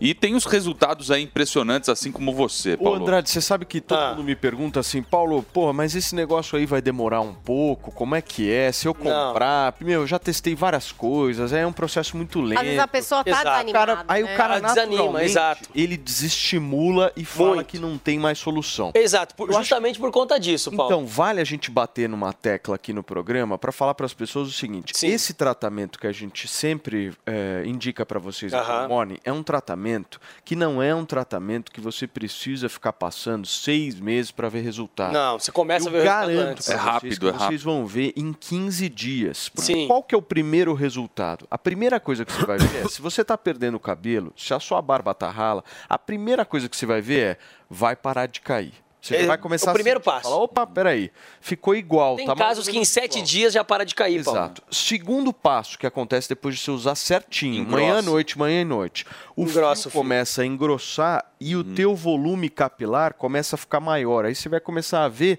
que talvez você nem tenha novos fios, Exato. mas o fio que você tem, ele tá mais robusto, tá mais E ó, presta, presta atenção a nossa audiência na fala do Paulo. Exatamente Sim, é isso, isso Paulo. E ó, puxando. Eu sou um consultor capilar. Exato. Vol- voltando para sua você explicação, Paulo. Passou por todo o Sim. processo, Eu né, entendo do processo. Exato. É, Voltando para a sua domina explicação, Paulo, por exemplo, a raiz, você falou justamente isso. Ele fortalece a raiz para acabar com a queda. Então tem que ter a raiz. Ele engrossa o fio. Então, você tem que ter o fio. Então, assim, gente, não faz milagre. Ele não vai nascer cabelo onde não tem a raiz do cabelo. Ele vai estimular o crescimento do fio onde tem a raiz do cabelo. Ah, mas eu não sei se eu tenho a raiz do cabelo. A gente mostra aqui, a gente fala pra você a forma mais prática de você fazer esse teste. Que é o quê? É você olhar no espelho agora, liga a selfie do celular, aonde tá perdendo o cabelo, a careca, a entrada, tira uma selfie e olha no espelho. Se tem aquela penugem, que era o caso do Eric na barba, que é muito legal a gente falar isso também, que é o quê? Aquele pelinho clarinho, que, dá, que, que fininho, que na barba, no caso da barba, dá pra ver a falha. Aparece como falha, né? O Exato. pelo clarinho. Exato. No cabelo aparece como careca. Então, que eu Quando você usa o Hervik, Tinha pelos ali naquela falha. por Exatamente. Quando você usa o Hervik, automaticamente faz esse processo que o Paulo falou, de engrossar o fio, de fortalecer a raiz e de preencher a falha, tanto no cabelo quanto na barba. Só que assim, gente, você que está nos acompanhando agora, já liga no 0800 020 1726. Esse número você já conhece. Só basta você pegar o seu telefone agora, a ligação é gratuita. Já liga no 0800 020 1726. Viu que o cabelo tá caindo no travesseiro, no ralo do banheiro, na escova de cabelo que vai ficar careca? Liga 0800 020 1726, a gente Paulo. fez uma promoção que é aquele Ah. valor lá de 2021. De 2021. Sem inflação. Exatamente. sem Puxaram minha orelha também, viu, nada. Paulo? Hoje você tá conseguindo, meu, é o, é o, É o do- dia, da é. taxa. Exatamente. Tá, meu, Tremendo, senhor no- Andrade, inclusive, os você brindes. não perder esses dois brindes, que é o que vocês mais curtiram, os brindes. Por isso que eu insisto com ele de dar os dois pra vocês, a caixinha e o smartwatch que todo mundo quer, marca passo, horário, é uma beleza. Paulinha, vou falar o seguinte É. também, ó. Além de hoje ser o último dia que a gente vai fazer o valor de lançamento, o Não desconto de mais? lançamento, não, não vai ter mais também os dois brindes. Ah, então, ó, Andrade. agora é o último dia para você aproveitar a promoção do menor valor já anunciado, desconto de lançamento, ligando no 0800 020 1726. Fala que estava acompanhando o Morning Show, Boa. já vai pagar o menor valor já anunciado no Hervik, que é o valor de 2021, Boa. e vai levar os dois brindes. E atenção, gente, os dois brindes hoje e esse desconto é o último dia. Então aproveita, pega o telefone, liga no 0800 020 1726, Paulo. Turma, eu tô adorando que vocês estão mandando também várias mensagens pra mim nas redes Sim. sociais. Deixa eu mostrar aqui do Oswaldo Braga. Olha que ó. legal Ele mandou resultado um dele. antes e depois aqui, super legal. Paulo, a galera que manda o antes e depois mandando. também, que Manda puder, mais, que manda puder mais vir, pra gente, que puder vir na Manda audiência pra também gente. fala pra gente lá, que a gente vai trazer aqui pra dar o depoimento ao Manda mais. E vocês têm, sei lá, 10 minutinhos? Vão dar 10 minutos? Hoje, ó, como é o último dia, Paulo, dos dois brindes, eu consegui estender só hoje até 11h30. 0800 020 1726 até 11h30 pra garantir o último dia dessa mega promoção. Dois brindes e o valor, o maior valor de desconto. Valeu. Tchau, Emilinho. Valeu. Pra você. Gente, vamos seguir aqui com o nosso programa, Paulinha. Ontem tomaram posse no governo Lula Aniele Franco, ministra da Igualdade Racial, e Sônia Guajajara, que assume a pasta dos povos indígenas. Na cerimônia, o presidente Lula sancionou uma lei que tipifica crime de injúria racial como racismo, né? Traz os destaques. Olha, a gente vai trazer aí os destaques, principalmente porque é, teve esse fato dessa assinatura, né? É, tipificando a injúria racial agora ali no- na mesma punição do racismo. Então a, a Aniele homenageou a irmã aí dizendo que era em nome de Marielle que ela estava assumindo o cargo. A posse da ministra da Igualdade Racial, Aneli Franco, aconteceu em conjunto com a Sônia Guajajara, que assumiu a pasta dos povos indígenas. A nova ministra prometeu trabalhar para fortalecer a lei de cotas, aumentar a presença de negros nas universidades e lançar um programa para buscar reduzir as mortes de jovens negros. Aniele Franco pediu que os demais ministros tomem ações contra o racismo, dizendo que os compromissos não podem se dar apenas na sua pasta. A ministra disse assim: olha, enquanto houver racismo, não haverá democracia. A cerimônia de posse aconteceu no Palácio do Planalto, que ainda está sem vidraças, né, que foram quebradas pelos atos criminosos do domingo. Estiveram presentes na posse ministros, o vice-presidente Geraldo Alckmin, a ex-presidente Dilma Rousseff, a primeira-dama Janja e o presidente Lula, que na ocasião sancionou uma lei que equipara o crime de injúria racial ao de racismo. O texto foi aprovado pelo Congresso em dezembro do ano passado e inscreve injúria, hoje contida no Código Penal na Lei do Racismo, e tipifica o crime de injúria racial coletiva. A injúria racial, gente, é caracterizada quando a honra de uma pessoa específica é ofendida por conta de raça, cor, etnia, religião ou origem. Origem. E o crime de racismo acontece quando uma discriminação atinge toda uma coletividade. Então, anteriormente, a injúria racial poderia resultar em pena de reclusão de 1 a 3 anos e multa. Com a sanção da nova lei agora, eh, ela poderá ser punida com reclusão de 2 a 5 anos e a pena será dobrada se o crime for cometido por duas ou mais pessoas. E aí também haverá aumento da pena é, se essa for praticada ali em eventos esportivos ou culturais e para finalidades humorísticas, o que se chamou de injúria racial coletiva, né? Uma nova tipificação. Então a gente tem aí essa alteração. Muito bem. Senhores, eu gostaria muito de entender a avaliação de vocês. Se vocês acham que essa medida é correta, Marrom, de se transformar a injúria em crime mesmo. É, o que me preocupa é, é a questão do, do humor aí, né? Da comédia. Eu vou ser preso em breve, porque o que eu já fiz de piada com, com casos que aconteceram comigo, que me ofereceram racismo, em vez de eu sofrer o racismo, eu fui lá e, e transformei. Porque veja bem, o, a, o- a- o propósito da comédia é fazer rir, ponto. Isso é o propósito. Se ela puder conscientizar, porra, legal pra caramba. Então, muitas vezes as, as piadas que eu levava pro palco, Paulo, é, no final do show saía a gente falando comigo, pô, cara, você fez aquilo em forma de piada, mas, mas isso me alertou por uma coisa que eu venho falando com, com gente que trabalha comigo, com gente que convive comigo, com gente que é meu patrão. Então, é, é- é muito complicado quando você traz isso para o campo da comédia, porque a comédia precisa, precisa ter liberdade para pensar. Obviamente, equiparar as duas situações é maravilhoso, porque todo mundo que comete racismo chega na de- delegacia e fica torcendo para ser injúria, para ser classificado como injúria, né? E equiparar as duas coisas, para mim, eu acho maravilhoso. Mas tudo que atinge a arte, a arte precisa de liberdade. É, eu não quero fazer piadas que eu fazia há 20 anos atrás, que os trapalhões faziam há 20 anos a- a- atrás. Não é isso que eu quero. Eu quero a liberdade de poder fazer. Eu, eu não quero fazer, mas eu quero a liberdade para quem queira fazer. E aí tem um público para tudo, né? Tem público que não gosta disso, tem público que gosta mais daquilo. Mas que viva a liberdade na comédia. Tomara que a gente não perca isso. Mas você acha que está certa essa medida? A equiparação tá certo. Eu O concordo. que, que você acha, Holiday? É, não, eu, eu também concordo pelo seguinte: a gente teve já muitos casos, inclusive um, um- um caso foi de um argentino, se eu não me engano, a- a- a- em um estádio que jogou bananas para um, os jogadores Sim. do Brasil, alguma coisa assim. Daniel Alves. É, isso. pro Ele pegou e comeu. Alves.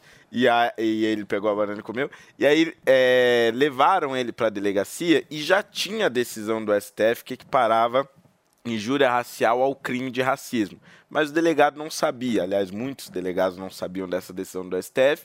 E ele foi lá e pagou a fiança, porque na injúria você pode simplesmente pagar a fiança e ir embora. Ele pagou a fiança, voltou para Argentina e agora, meu filho, vai responder esse processo, aí ninguém sabe. Então veja, eram, eram atos assim muito ofensivos, claramente racistas, que não eram punidos e que eram afiançáveis. É agora com essa equiparação, eles deixam de ser afiançáveis. Se você comete injúria racial, você vai para cadeia mesmo e não tem como escapar. Acho que essa decisão aí, ela, ela referenda uma decisão do STF, mas é importante estar em lei, inclusive para que os delegados já Agora, comecem a colocar em prática. Do ponto de vista político, como é que vocês interpretam a definição por parte da direita de racismo e a definição por parte da esquerda de racismo? qual, que você, qual que vocês acham que é a diferença? Olha, eu, eu acho que a, a definição em si não, não, tem, não tem muita diferença. Acho que a solução é que tem diferença. Por exemplo, a Aniele Franco falou na posse dela é, de reforçar as cotas raciais. Eu falo contra as cotas raciais de- desde que eu eh, sou uma figura pública, porque ela acaba reforçando o racismo. Eu acho que essa é a principal diferença eh, da direita para a esquerda nesse assunto. Por exemplo, as cotas raciais, elas, elas obrigam necessariamente você a montar uma espécie de tribunal racial, que é basicamente o seguinte, você dizer se a pessoa é negra ou não. Porque teve várias fraudes, etc. Você tem que combater a fraude eh, de alguma forma. Então ela te empurra para isso. Então você forma lá uma banquinha que vai ficar analisando a aparência do candidato no vestibular ou no concurso público, o formato do nariz, o tom da pele, o tipo de cabelo. Quer dizer, você vai objetificando aquela pessoa ou você vai transformando ela em uma espécie é, é, de não humano e olhando simplesmente as características individualizadas para dizer se ela tem ou não direito àquele benefício. De outro lado, você poderia incluir essas pessoas se você tivesse uma política mais forte de cotas sociais.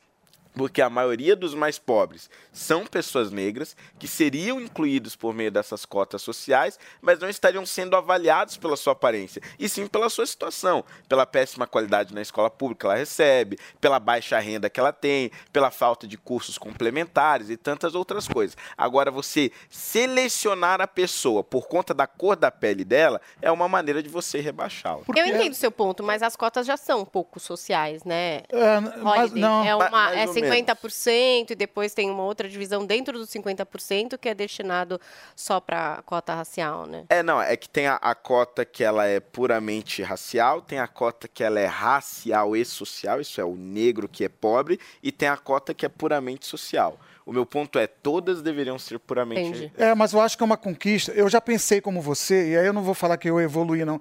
Eu só penso diferente hoje. Eu acho que, por, por assistir debate, eu acho que esse assunto tinha que ser extremamente debatido. Cota é uma conquista. E você tirar uma conquista hoje, é, para quê? O que, que, nós vamos ganhar? Ah, para você não ser avaliado como negro, o seu nariz, o seu, como que é a sua, sua boca, se você tem um beição. Ah, você é negro, você pode. Eu acho que se é uma conquista, cara, vamos deixar essa conquista é, valer, tá valendo. E eu discordo de você no seguinte, a cota social, ela, ela, ela não equipara, ela não, ela não, ela não traz o Ameniza. não, não é a menina que eu quero falar. O que eu quero falar é o seguinte: que um menino, um menino preto e um menino branco, criado na mesma família, pô, filho da mesma mãe, o pai é diferente, um nasceu branquinho, outro nasceu preto. Mesmo os dois sendo pobres, a grande questão é que esse menino branco ele, ele vai ter mais oportunidades do que o menino preto diante de uma sociedade que é que eu não estou falando que é- o Brasil é racista, mas que a gente é, é como a gente vê. Eu contei um caso aqui de racismo da outra vez que eu vim, que inclusive repercutiu a ponto de, de seguranças do meu condomínio serem chamados. Que eu estava caminhando numa praça e o cara falou: não, bota máscara. Eu falei: não, amigo, pô, já está liberado. Não, não está liberado. Eu falei: mas tem um monte de gente caminhando aqui sem máscara. Era um, um parque né, aberto. Ele falou: não, mas é, eles são moradores. Eu não posso chamar atenção. Ou seja, concluiu-se que eu não era morador porque ah, ah, por causa da minha cor. Esse, esse racismo estrutural que a gente chama, que está inserido na, na sociedade, em todos os cantos, quando você entra no elevador, a mulher já me perguntou: você trabalha aqui? Eu falei: não, por enquanto estou morando. Mas pode ser que eu, que eu trabalhe. O senhor era um menino de 16 anos na época. Então, sistematicamente, isso vem acontecendo. E essa talvez seja a prova de que o menino branco, mesmo sendo mais pobre às vezes até do que o preto, ele vai ter mais oportunidade na vida. Então, o que eu queria falar, a palavra que eu queria falar é reparação. É, essa cota social, talvez ela não repare da maneira que, que deve ser. E a gente precisa de reparação. Ah, é vitimismo, é pobre coitado. Gente, eu não sou pobre coitado, esse discurso não é meu. Eu sou bem sucedido. Eu, eu- é, pô, eu não tenho um tênis para cada dia do, do programa. Isso eu não tem. Ninguém tem, é só Paulo Matias. Só Paulo Matias, entendeu? Vocês me convidaram para passar a semana aqui. Mas não vem passar a semana aqui. O que, que eu falei? Não quero perder para Paulo Matias. Eu vou cada dia com tênis também. Ontem já acabou. Na quarta-feira, eu já vim de sandália hoje. Amanhã é de chinelo, entendeu? Então não tenho. Mas eu sou um cara bem sucedido. Eu me considero um cara bem sucedido. Faço a minha arte, faço minha correria. Ó, estão dando close da minha sandália. Olha aí, ó. Faço minha correria. Pô, adoro viver, adoro ser preto. Eu gosto de ser preto. O meu filho o Luca, de 13 anos, ele falou pra mim assim, quando ele tinha uns 10 anos, ele falou assim, papai, se a gente for na praia todo dia, eu fico mais preto, porque eh, minha mulher é loura, e aí tem um racismo que falam que eu sou que eu sou palmiteiro, não devia ter casado com uma Até isso eu, é, por parte de, de alguns movimentos negros. Ah, você é palmiteiro, casou com a loura. Mas enfim, isso é outro assunto. Casei com a loura, tive um filho que não é preto nem, nem, nem louro. É um moleque, é uma mistura, um beijo, um beiçudo. brasileiro. Um brasileiro, definiu bem. Aí ele falou: fico mais preto? Eu falei, filho, eu acho que fica, né? Você vem dando- Ah, porque eu quero ser igual o Gerson, que é um jogador do Flamengo, que inclusive está voltando para o Flamengo agora. Há tempos atrás, a única referência que o menino que quer ser preto, como meu filho, que quer ser mais preto, pra, por, por identificação, era com futebol, era com Rei Pelé. Hoje em dia, numa novela, você já vê é, o, o- o- Ué, você vê o ministro dos direitos humanos. dos direitos humanos. É. Hoje em dia você vê o Paulo Vieira, que é um comediante stand-up, um vereador. Mas o, Paulo Vieira, para mim, é o- é a coisa mais simbólica, porque ele está fazendo propaganda pra caramba. Ele é garoto propaganda de vários produtos. Entendeu? Então hoje a criança liga a televisão e vê representatividade e fala: caramba, eu quero ser igual o Paulo Vieira. ma- mas o, o negócio. Eu até concordo com, com você nesse Ah, então eu ganhei a discussão. Vamos para o próximo assunto. O próximo... eu concordo com você ne- nesse ponto, porque eu, eu, por exemplo, eu, eu sofri racismo quando eu era pequeno, né? Na, na, na pré-escola, até é uma história que eu. Você eu, contou vezes, esse conto. episódio Já contei, né? É, porque eu era lá um dia do brinquedo e eu tinha um colega, veja, na periferia, todo mundo pobre ali. Ele era branco, eu negro, e ele disse que não queria brincar comigo. Porque na, na família dele diziam que crianças pretas roubavam os brinquedos. Então não era para ele ficar brincando com gente eh, da minha cor. E, e isso me marcou muito, né? Tanto que até hoje eu não esqueci. Só que o ponto é o seguinte: no momento de uma prova, uma prova, não, não uma entrevista de emprego, eh, que, que é muito mais subjetiva, mas de uma prova mesmo, onde você vai marcar o xizinho, como é um caso do Enem, por exemplo. É, o que está se avaliando ali é essencialmente o que você aprendeu na sua escola.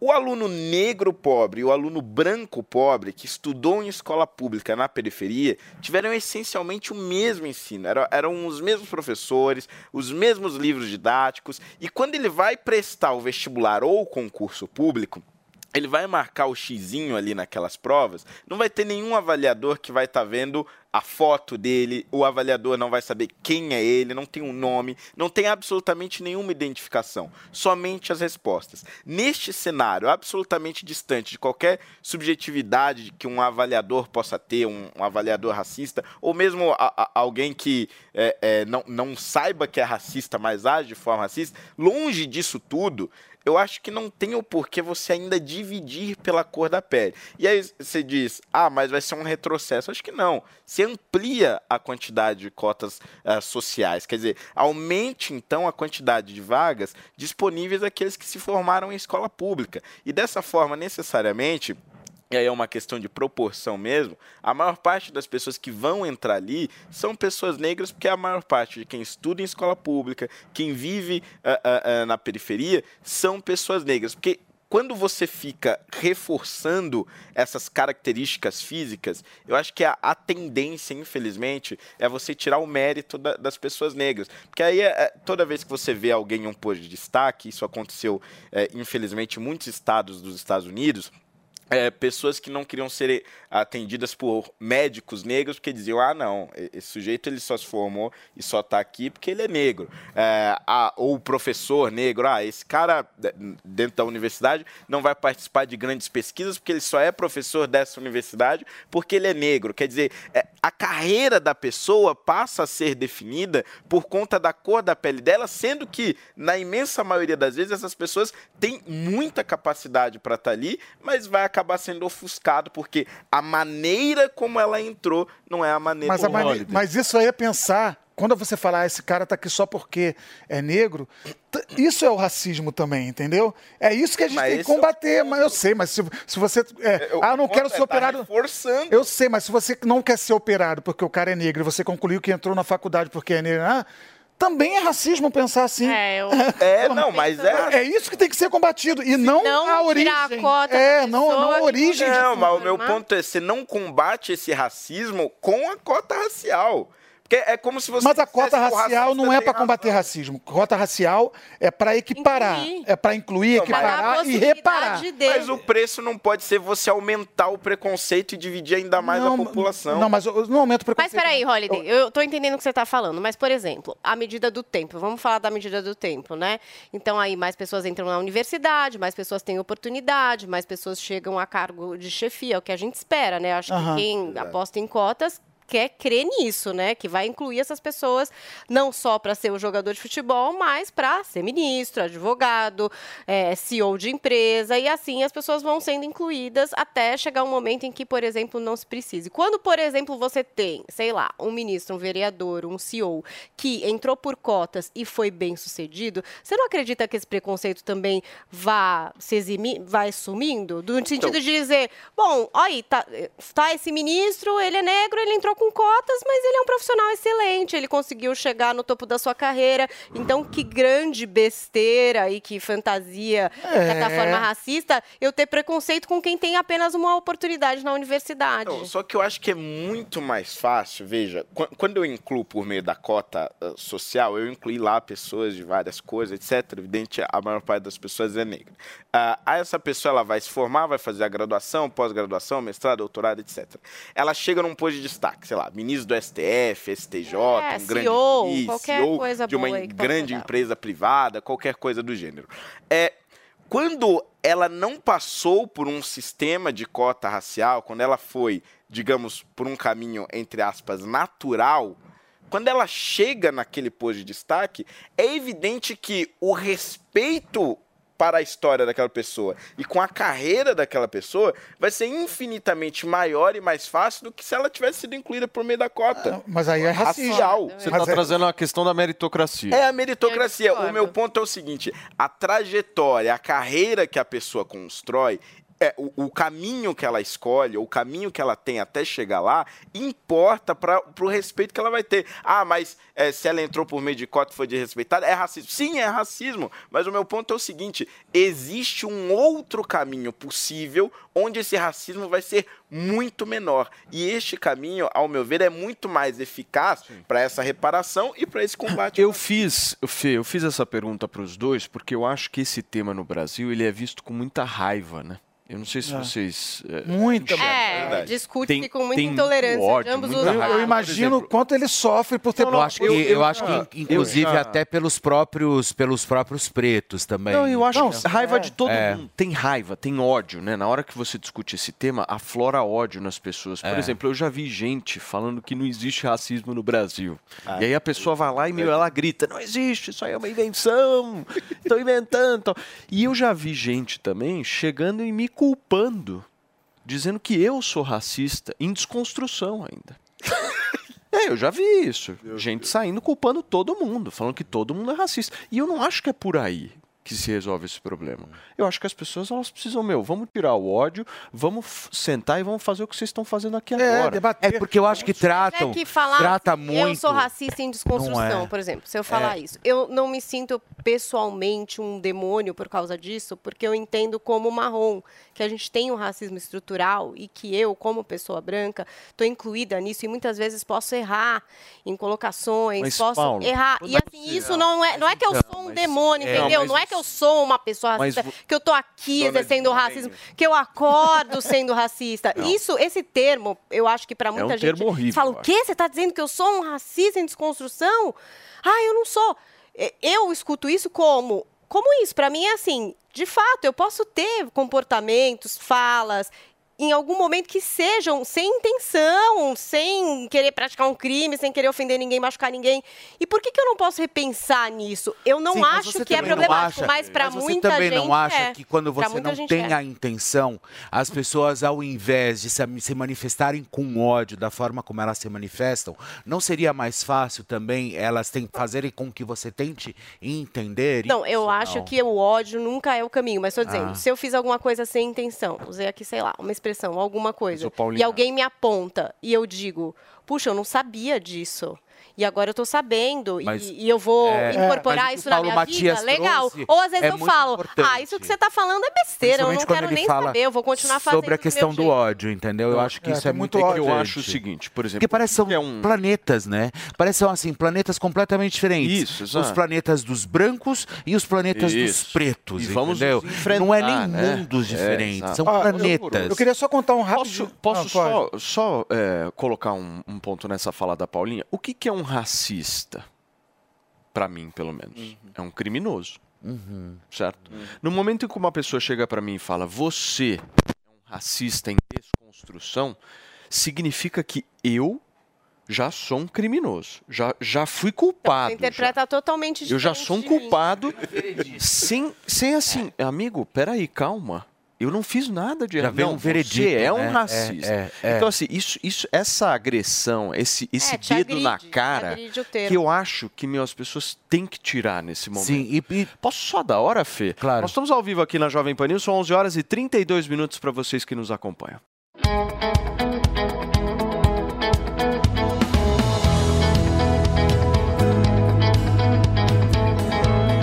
Mala pronta com Pat Leone. Olá, eu sou a Pati Leone e hoje nosso assunto é sobre a culinária. O Catar promete boas experiências gastronômicas. A base alimentar Qatari é uma mistura de sabores com forte influência iraniana, libanesa e indiana. Carne de cordeiro, peixes e frutos do mar não faltam do cardápio. O feijão, arroz dos catares, ou seja, o prato nacional deles é o matbus, feito de arroz basmati, muitas especiarias e normalmente carne de cordeiro. Mas se você for ao Catar e não é daqueles turistas que gosta de experimentar pratos típicos, saiba que há muitos restaurantes internacionais, principalmente em Doha. E se você tiver saudades de comer um bom hambúrguer, não terá problemas para encontrá-lo.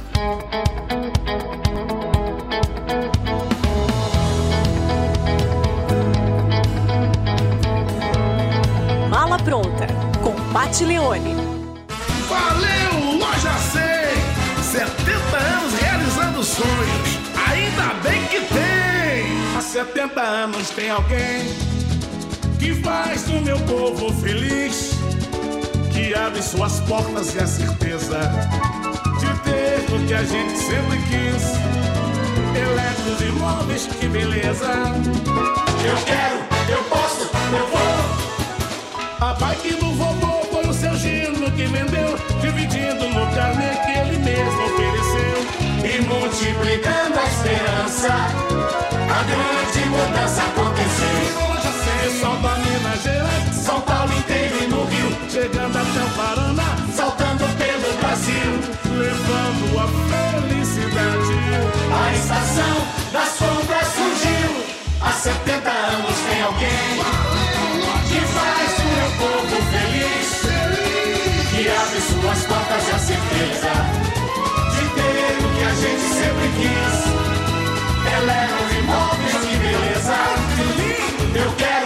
eu posso, eu vou trocar o meu celular, a geladeira e o fogão, minha TV vou levar com a menor prestação. Sonhos de felicidade que a gente tem com quem realizar. Há 70 anos tem alguém, ainda bem que tem, loja 100. O seu canal de notícias multiplataforma. Jovem Pan News. A gente cuida de você, você cuida da gente. E o cuidado de todos faz a diferença. O Toro Sushi entrega na sua casa o melhor da culinária japonesa. Cortes precisos de sashimi e deliciosos sushis. Toro Sushi, reconhecido pelo Guia Michelin, pedidos pelo app Toro Sushi e aplicativos de delivery. Do meio-dia até as 23 horas. Toro Sushi, em Moema e Jardins. Dicas de verão Jovem Pan. Com esse calor, deve estar uma luta para passar o ferro em casa, não é? Só evite fazer de pouquinho em pouquinho, tá? Escolha um dia para juntar mais peças para lavar. Aproveite os dias mais quentes para secar no varal e passar tudo de uma só vez. Além de se livrar dessa obrigação em um dia, você consegue aproveitar mais a semana e ainda economiza uma grana sem precisar ligar o ferro toda hora. Jovem Dia 15 de janeiro, você vai descobrir que unicórnios são reais. O que faria com esses 20 milhões de dólares extras? São empresas avaliadas em bilhões de dólares e nossa missão é encontrá-las. Os investidores podem ganhar dinheiro nisso? Esse grupo de experientes investidores vai escolher quem serão os próximos unicórnios dessa era. Estou dentro e vou investir. Conheça um novo jeito de investir no Unicorn Hunters. Estreia domingo às 5 e meia da tarde na Jovem Pan News. É, da mesma forma provocar que você falou dessa senhora, eu também um dia ouvi que uma senhora falando assim, eu respeito, eu respeito os gays, os pretos e os, e os seres humanos. O Fê. Eu ouvi isso, Nossa, meu. Misericórdia. Eu ouvi, mas falando numa boa, assim, sabe? Fê, já que você falou sobre respeito, vamos falar sobre o caso da filha do cantor Dudu Nobre, que foi vítima de abuso no domingo, gente. O cantor criticou supostas entrevistas sobre o caso da filha. Enquanto ela estava depondo, Dudu foi ah, surpreendido com a notícia que havia pessoas dando entrevistas ao vivo e falando sobre o assunto que deveria correr em sigilo, é isso? Pois é, você viu? Esse, esse lance pegou todos nós de surpresa. A Olivia, de 20 anos, que é a filha do cantor Dudu Nobre, junto com a Bombom, né? É, no, no último domingo, ela foi vítima de assédio sexual, né? De, de, de- ela foi para uma festa, saíram de lá com os amigos, foram para um outro lugar e depois ela foi vítima aí de, de, de assédio sexual. O que acontece é o seguinte: ela foi para a 24 ADP lá, lá no Rio de Janeiro. Enquanto ela estava prestando depoimento, já tinha gente dando entrevista falando sobre o caso. E que, na verdade, deveria correr em sigilo, justamente por quê? Porque se trata, obviamente, de uma menina apenas só de 20 anos, filha do cantor, do, do Nobre, de um- uma questão extremamente é, é, sigilosa e tem que ser respeitosa e ter que ser tratado em família, né? E não simplesmente ser pulverizado da forma que foi. E aí o que aconteceu? Acontece que ele foi para as redes sociais, fez um vídeo, fez um comunicado, um desabafo, pedindo que as pessoas tivessem um pouco mais de, de, de respeito e que ele não imaginaria que isso chegaria aonde chegou, entendeu? Justamente por causa disso. Enquanto a menina, a Olivia, que é chamada de Lili, estava dando a- a- Gente, o depoimento, já estavam dando entrevista falando que a- o que tinha acontecido, E entendeu? expondo, Pegando o caso dela, né, é, é, como, como referência e já falando, olha... Galera, não tem isso. limite, né? Não, não tem limite, né? Até porque, principalmente quando se trata desses assuntos que eu acho extremamente perigosos, é, tem gente que coloca a mão em cumbuca. Eu não coloco, eu não coloco como da atriz, enfim, que eu não vou trazer essa polêmica para cá. Mas é, eu acho que é, é complicado quando você entra nessa seara justamente de você pegar e, e, e Expor. essas questões expor, principalmente essas questões sexuais, esses crimes que estão ac- acontecendo, porque isso também é um crime. É, e tem uma confidencialidade. Se ela, caso queira falar sobre isso, aí eu acho que é uma coisa É. pessoal da pessoa querer abrir essa parte da vida. E acho que até mediante a investigação nem é Nossa, alguma coisa que sério, deve se né? fazer. Não, é muito sério. Mas é uma coisa muito pessoal. Claro que várias mulheres falam sobre abusos. Não, ela pode- sofreram, mas e é eu uma peguei- opção da pessoa. Eu Só, só, só para só pra terminar aqui, eu peguei um trecho da, é, da, da nota do, do, do Nobre. Ele diz o seguinte: enquanto minha filha estava depondo, fui surpreendido com a notícia de que haviam pessoas. é, concedendo entrevistas ao vivo e falando sobre o assunto que deveria correr em sigilo. Peço mais uma vez que respeitem a nossa dor e principalmente a dor dela. Finalizou o comunicado aí emitido pelo próprio pai da Olivia, de 20 anos, cantor do, do Nobre. Difícil isso, né? Muito, gente. E olha só, nós vamos agora para alguns destaques internacionais do programa, gente. O jornal Washington Post divulgou que quase todos os funcionários brasileiros do Twitter foram demitidos. Segundo a publicação, só algumas pessoas do comercial foram poupadas desses desligamentos. A equipe responsável por moderar os conteúdos na rede social foi desligada em novembro do ano passado. O escritório do Twitter Brasil contava com 150 funcionários. E aí a pergunta, aliás, antes da pergunta, deixa eu só inserir o assunto de, do príncipe Harry, Paulinha, porque o príncipe Harry negou ter tido intenção de prejudicar a família real britânica com a publicação do livro de memórias o que sobra. Não, de maneira nenhuma ele não quis prejudicar. Gente, oficialmente lançada essa publicação. é, na semana passada, é isso, Paulinho? Foi lançado agora. Não, foi lançado dia ontem. 10. Essa semana. 10. Essa semana. eu acho que foi ontem. Apesar disso, a chance, gente, de uma reconciliação tá parecendo bem possível, viu? Após o Duque de Success traçar um retrato tão crítico a diversos membros da monarquia britânica, acertando contas de mais de duas décadas. Ninguém comprar. saiu incólume dessa obra. E eu acho que o Harry não teve intenção nenhuma Teve de expor intenção, ninguém. mas, né? eu acho que ah, eu é não a tive melhor intenção, forma. mas eu simplesmente acabei com meu irmão, Não. contei uma coisinha aqui do meu pai, a madrasta eu tive que contar também, mas ele se expõe muito também, né? O Harry fala de drogas, De fala da droga. passagem dele no Afeganistão. Afeganistão, matou 25 É que, pessoas. Não, infelizmente, não as pessoas que ele se relaciona só são a realeza, né? Então, Eu acaba acho que sendo esse grande livro, na exposto. verdade, foi uma forma também dele se aproximar novamente da família.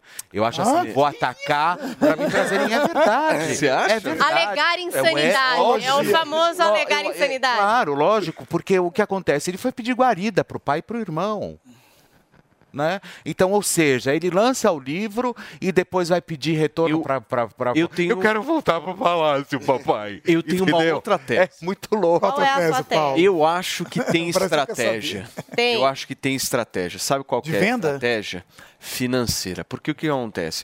Ele renunciou aos privilégios da família real. Então ele não recebe mais salário. Ele, não- ele não Mas tem ele mais é do absolutamente Óbvio. nada. Tem grana. Não, mas ele não recebe. Ele não tem mais a estrutura que ele teria direito a palácio. receber por parte do palácio. Então ele tá lá com a Mega e tal. Ele precisa tocar a vida dele. Como é que ele toca a vida dele? No momento em que ele empreende. E que nunca Esse trabalhou. Pra mim, eu interpreto como um empreendimento dele. Ele foi lá e, meu, vou construir uma empresinha aqui, vai ganhar muito dinheiro com esse livro, porque já é best-seller. Eu vou Ah, é, comprar. certo? Eu vou comprar. Vai ganhar muito dinheiro, rios, Já é rios de já, dinheiro já tá com isso. mais vendidos. E é uma boa articulação. Não, mas assim, É. também um momento que ele lançou é, é importante se ver. Eu acho que ele tinha muito mais respeito pela avó, isso é, pela Rainha Elizabeth II. Não me parece que ele lançaria um livro desse se ela ainda estivesse Ah, viva. É, pode ser. Eu, eu uma acho que tese. É, eu acho que sim. É acho que coisa ele de não vinha também, na daria. da avó, né? É, e talvez ele daria no final o Pantone de cor das roupas da avó. Então, assim, É, Holiday, deixa eu escrever, espero ela morrer e lanço. É, essa, eu essa um tua. negócio, já tava É. meio- Olha, e vendeu muito esse livro. Diz que o único Harry que compete com esse Harry é o Harry Potter. É. assim. É, A é, promoção nas vendas, o quanto vendeu, foi surreal Você que imagina- só tem o Harry você Potter pra bater ali no É, Reino vocês Unido, pelo imaginam, menos. Imaginam, Paulinha, que esse, que esse rapaz, o Harry, eu acho que ele nem pedalava Velotrol, empurravam o Velotrol pra ele. Essa é a grande verdade, ele tinha de tudo. Né? De repente ele casa, sai de casa, renuncia, abre mão absolutamente de tudo e fala, e agora eu vou fazer o quê? Né? Tem que lavar roupa, tem que, fazer- tem que trocar roupa de cama, tem que fazer absolutamente, tem que comer, né? E aí? Eu queria só trazer, o Paulo falou que ele não tem como ganhar grana, mas achei um fato engraçado aqui. Em março de 2021, Harry foi nomeado diretor de impacto de uma empresa californiana de coaching de vida, gente, Então. que chama Better Up. Coaching de vida? O que, que é É mais isso? fácil mesmo vender as histórias. eu Coach não de vida hoje é a É profissão que mais bomba no É tudo, tudo que, que você é, tem que fazer, comer. Coach de vida é o cara, porque tem coach do, do, do exercício. Empresarial, né? Coach empresarial, coach financeiro. Coach de vida é o cara que É tá tudo. ganancioso, que fala, é, é- é finanças, vem pra cá. É comida, vem pra cá. É esporte, co- coach, Relacionamento, o pode relacionamento vem também. É o cara que é abrangente, entendeu? É uma pessoa Ele- que ele- quer. O Harry tem total forte. vocação pra isso, forte. assim, de ser coach Ele tem. É, eu não sei, eu não imagino, eu não pegaria conselho com ele sobre, sobre como tratar a família. Segredos de família. Pô, eu tô com um problema com segredo de família. Conta ou não conta? Ele vai falar, conta, escreve um livro. Eu não confiaria muito nele como coach. Pra mim não serve. Mas eu também vou, eu não vou comprar o livro. O Felipe vai comprar. Eu vou. É, Vai livro é fazer uma um coisa- resumo pra gente. Livro que se, é uma coisa que se empresta, então eu, eu espero você ler. Não, eu vou comprar. Tem data de quando vai ser lançado no Brasil? Eu não sei que quando sai por aqui. Depois a gente pode verificar para trazer para vocês. Mas a série que está na Netflix, que é mais um dos empreendimentos desse grande startupeiro que é o Príncipe Harry, já está na Netflix e que traz aí o início do relacionamento dele com a Meghan Markle e já traz também um cenário de algumas tretas. Sim. Tá tudo ali. Engraçado que eu não consigo confiar muito na Mega, né? Isso, é- essa é Ai, eu também verdade. não. Ai, não, Meu. Eu Deus, vocês não eu. gostam Virou dela. Mas eu não isso é boa, hein? consigo Ai, eu gosto muito. muito bom. Eu gosto o Holiday agora e ele botando crochê que é ela. Eu gosto. Eu gosto. Eu gosto muito. Virou o da- melhor da tarde agora. Eu não tá mais na Sônia Abrão, tá? Só pra você saber. Só... Eu gosto muito Atualizando, você não tá mais na Sônia Abrão. Olha, dei segura um pouquinho a onda. Aí eu também não, menino. Botou o crochê. Menino do céu, debaixo dela, aquela roupa que ela usa, super cafona. Por favor. Ai, meu Deus, vai. Gente. Agora é um assunto mais sério. Ó, Calma, falar vamos retomar a compostura. Vou virar a página, porque o cantor Gilberto Gil falou pela primeira vez, após a filha dele, também a artista Preta Gil, revelar que tá com câncer no intestino, gente. O Fê tem mais detalhes dessa história pra gente, certo? É, anteontem, né? Eu acho que a Preta Gil pegou todos nós de surpresa quando ela foi para as redes sociais e comunicou ali não só os fãs, mas todo o Brasil a respeito do câncer que ela vai, ela já já está enfrentando, né? É, ela que com 48 anos foi diagnosticada com um tumor é, de intestino, né? Com câncer de, de intestino. E o Gilberto Gil ontem, o Gilberto Gil fez uma, fez uma declaração muito legal, uma homenagem para a filha, dizendo o seguinte: Pretinha, desde que você nasceu, tudo em sua volta realçou para para mais bonito e intenso. Sua força sempre foi um exemplo para todos nós. Estamos com você. E aí ele ainda termina dizendo o seguinte: se a vida fere com a sensação de brilho, de repente a gente brilhará. E vale pensar que é, a música preferida da Preta Gil é Realce, que é a música que ela mais se encanta ali, que é de composição também do próprio Gilberto Gil. Então eu achei muito bonitinho, achei bem interessante ele ali ter homenageado a filha justamente nesse momento tão difícil que inclusive começa a quimioterapia dia 16 da próxima semana. Começa dia 16 A gente deseja todas as melhoras, né, Fê, Você Preta. sabe que tem estudos. Preta, beijão pra você, meu amor. Tem estudos que, é, que confirmam que a fé ajuda muito nesse, nesse tipo de tratamento. E eles são muito ligados à, à fé, né, ao divino e tal. É, eu, eu sou convidado aqui, mas acho que em nome do Morning Show inteiro.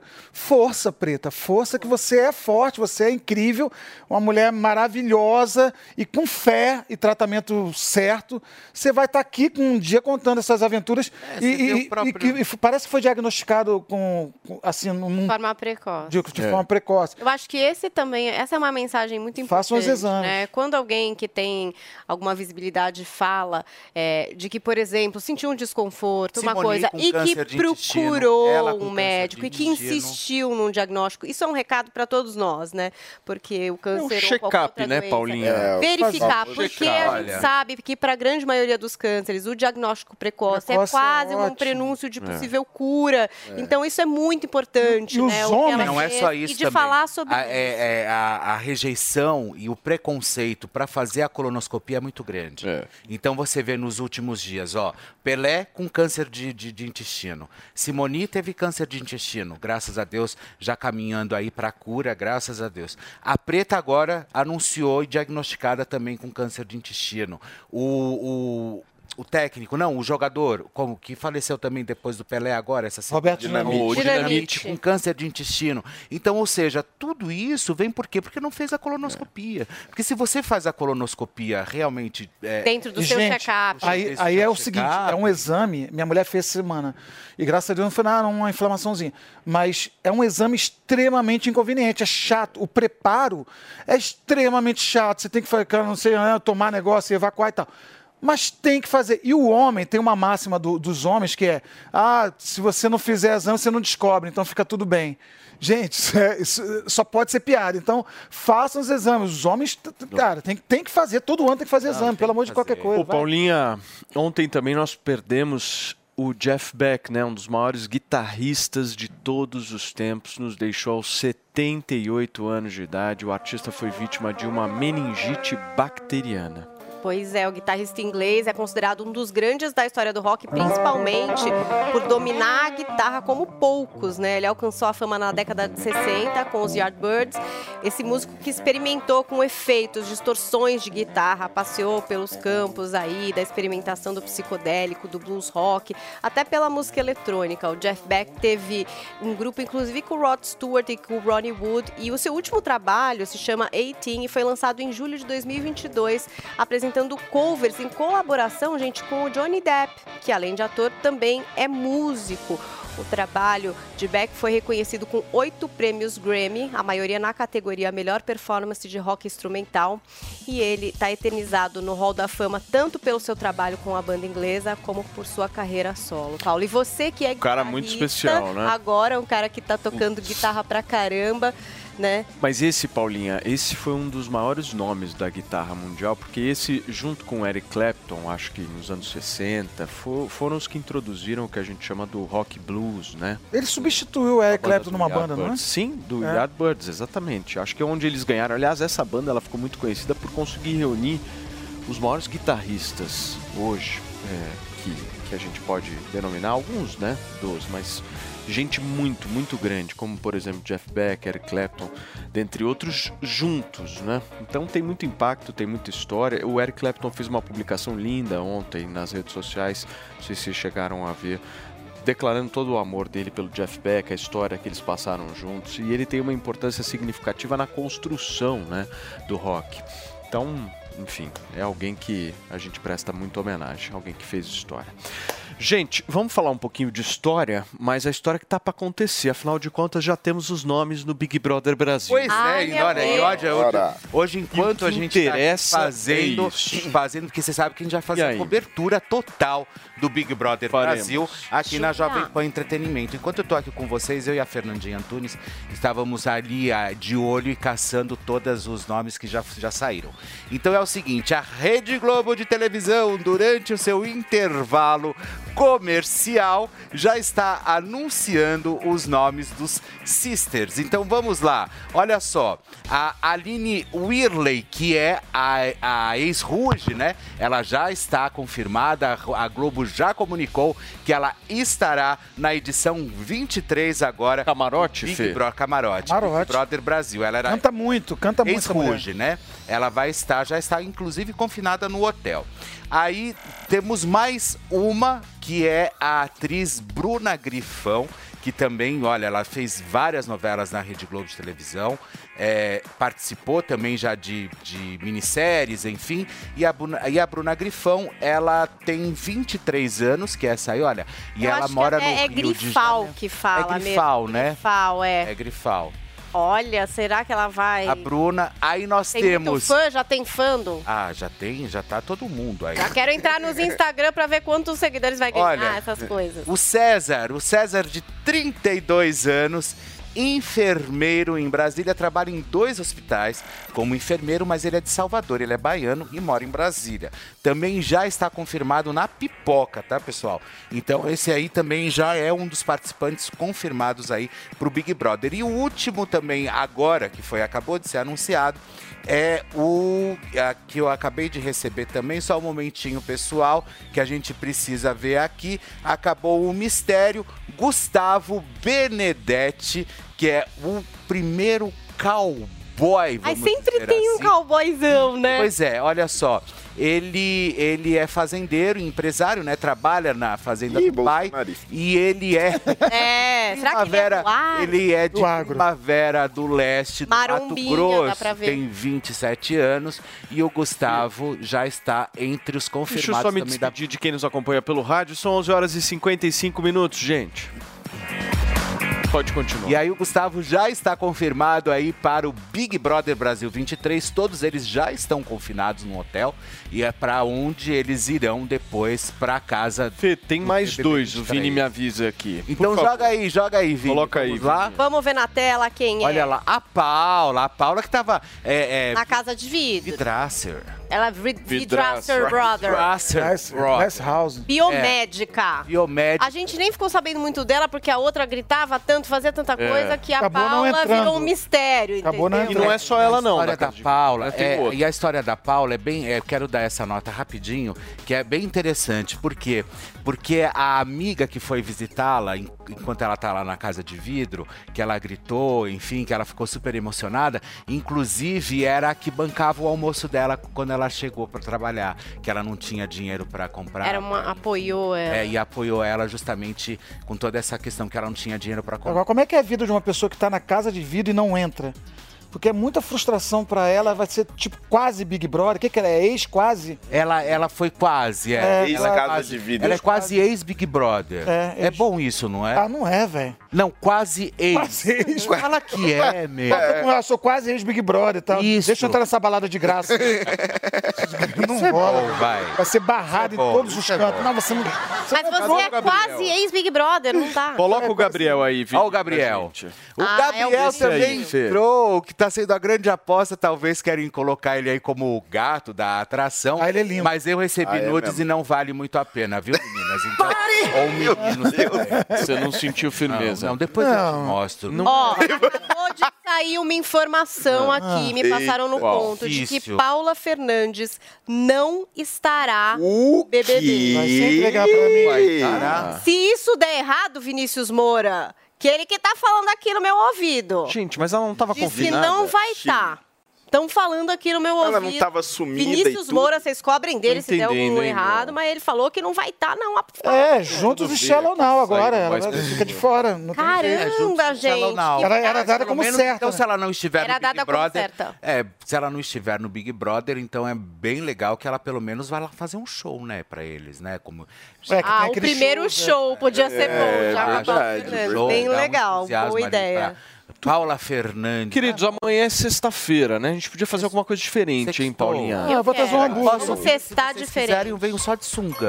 Olha, que bom. Olha, é uma das opções. Vai cair a audiência. Acontecer. Aí não, né? O que, que, que que vocês pensam em fazer, hein, Marronzinho? Dá uma ideia boa Eu aí. penso, eu, eu penso em vir. Vocês me convidaram pra semana toda, que inclusive acaba amanhã. É. Então eu venho, Uma renovação, né? é, eu venho, venho eu Traz venho. um violão aí pra gente fazer Um umas... violão, pode ser, eu posso trazer um violão. A gente pode fazer um resumo do que aconteceu durante a semana. Boa ideia. Eu trago, verdade. trago o violão, Boa ideia. tá? Desafio lançado. Desafio lançado. Isso Final coloca o do- Harry no Boa meio. ideia. também. Isso. Vou colo- Não, o que vocês propuserem aqui vai ser durante Paulinha, temos tweet? Temos um amor? tweet na nossa hashtag no meu BBB. O nosso departamento de artes digitais e memes já juntou e já previu aí Olha o final do Big Brother. No meu BBB só existe hoje uma final possível. O Ah. Quarteto Fantástico do Mone. A apresentação é por conta da nossa abelha rainha. Temos Paulo Matias, o Marrom tá lá, Holiday também e Paulito Matias fazendo a paz e amor. Que é o que ele traz pra esse programa. Esse homem não traz tempero. Meus queridos, a gente volta amanhã, sexta-feira, com o desafio lançado para Marcelo Marrom. Certo, Paulinha, Felipe Campos, Holiday, Beijo um pra beijo pra vocês. vocês. Tchau, Obrigado pela companhia. Gente, até amanhã. Tchau.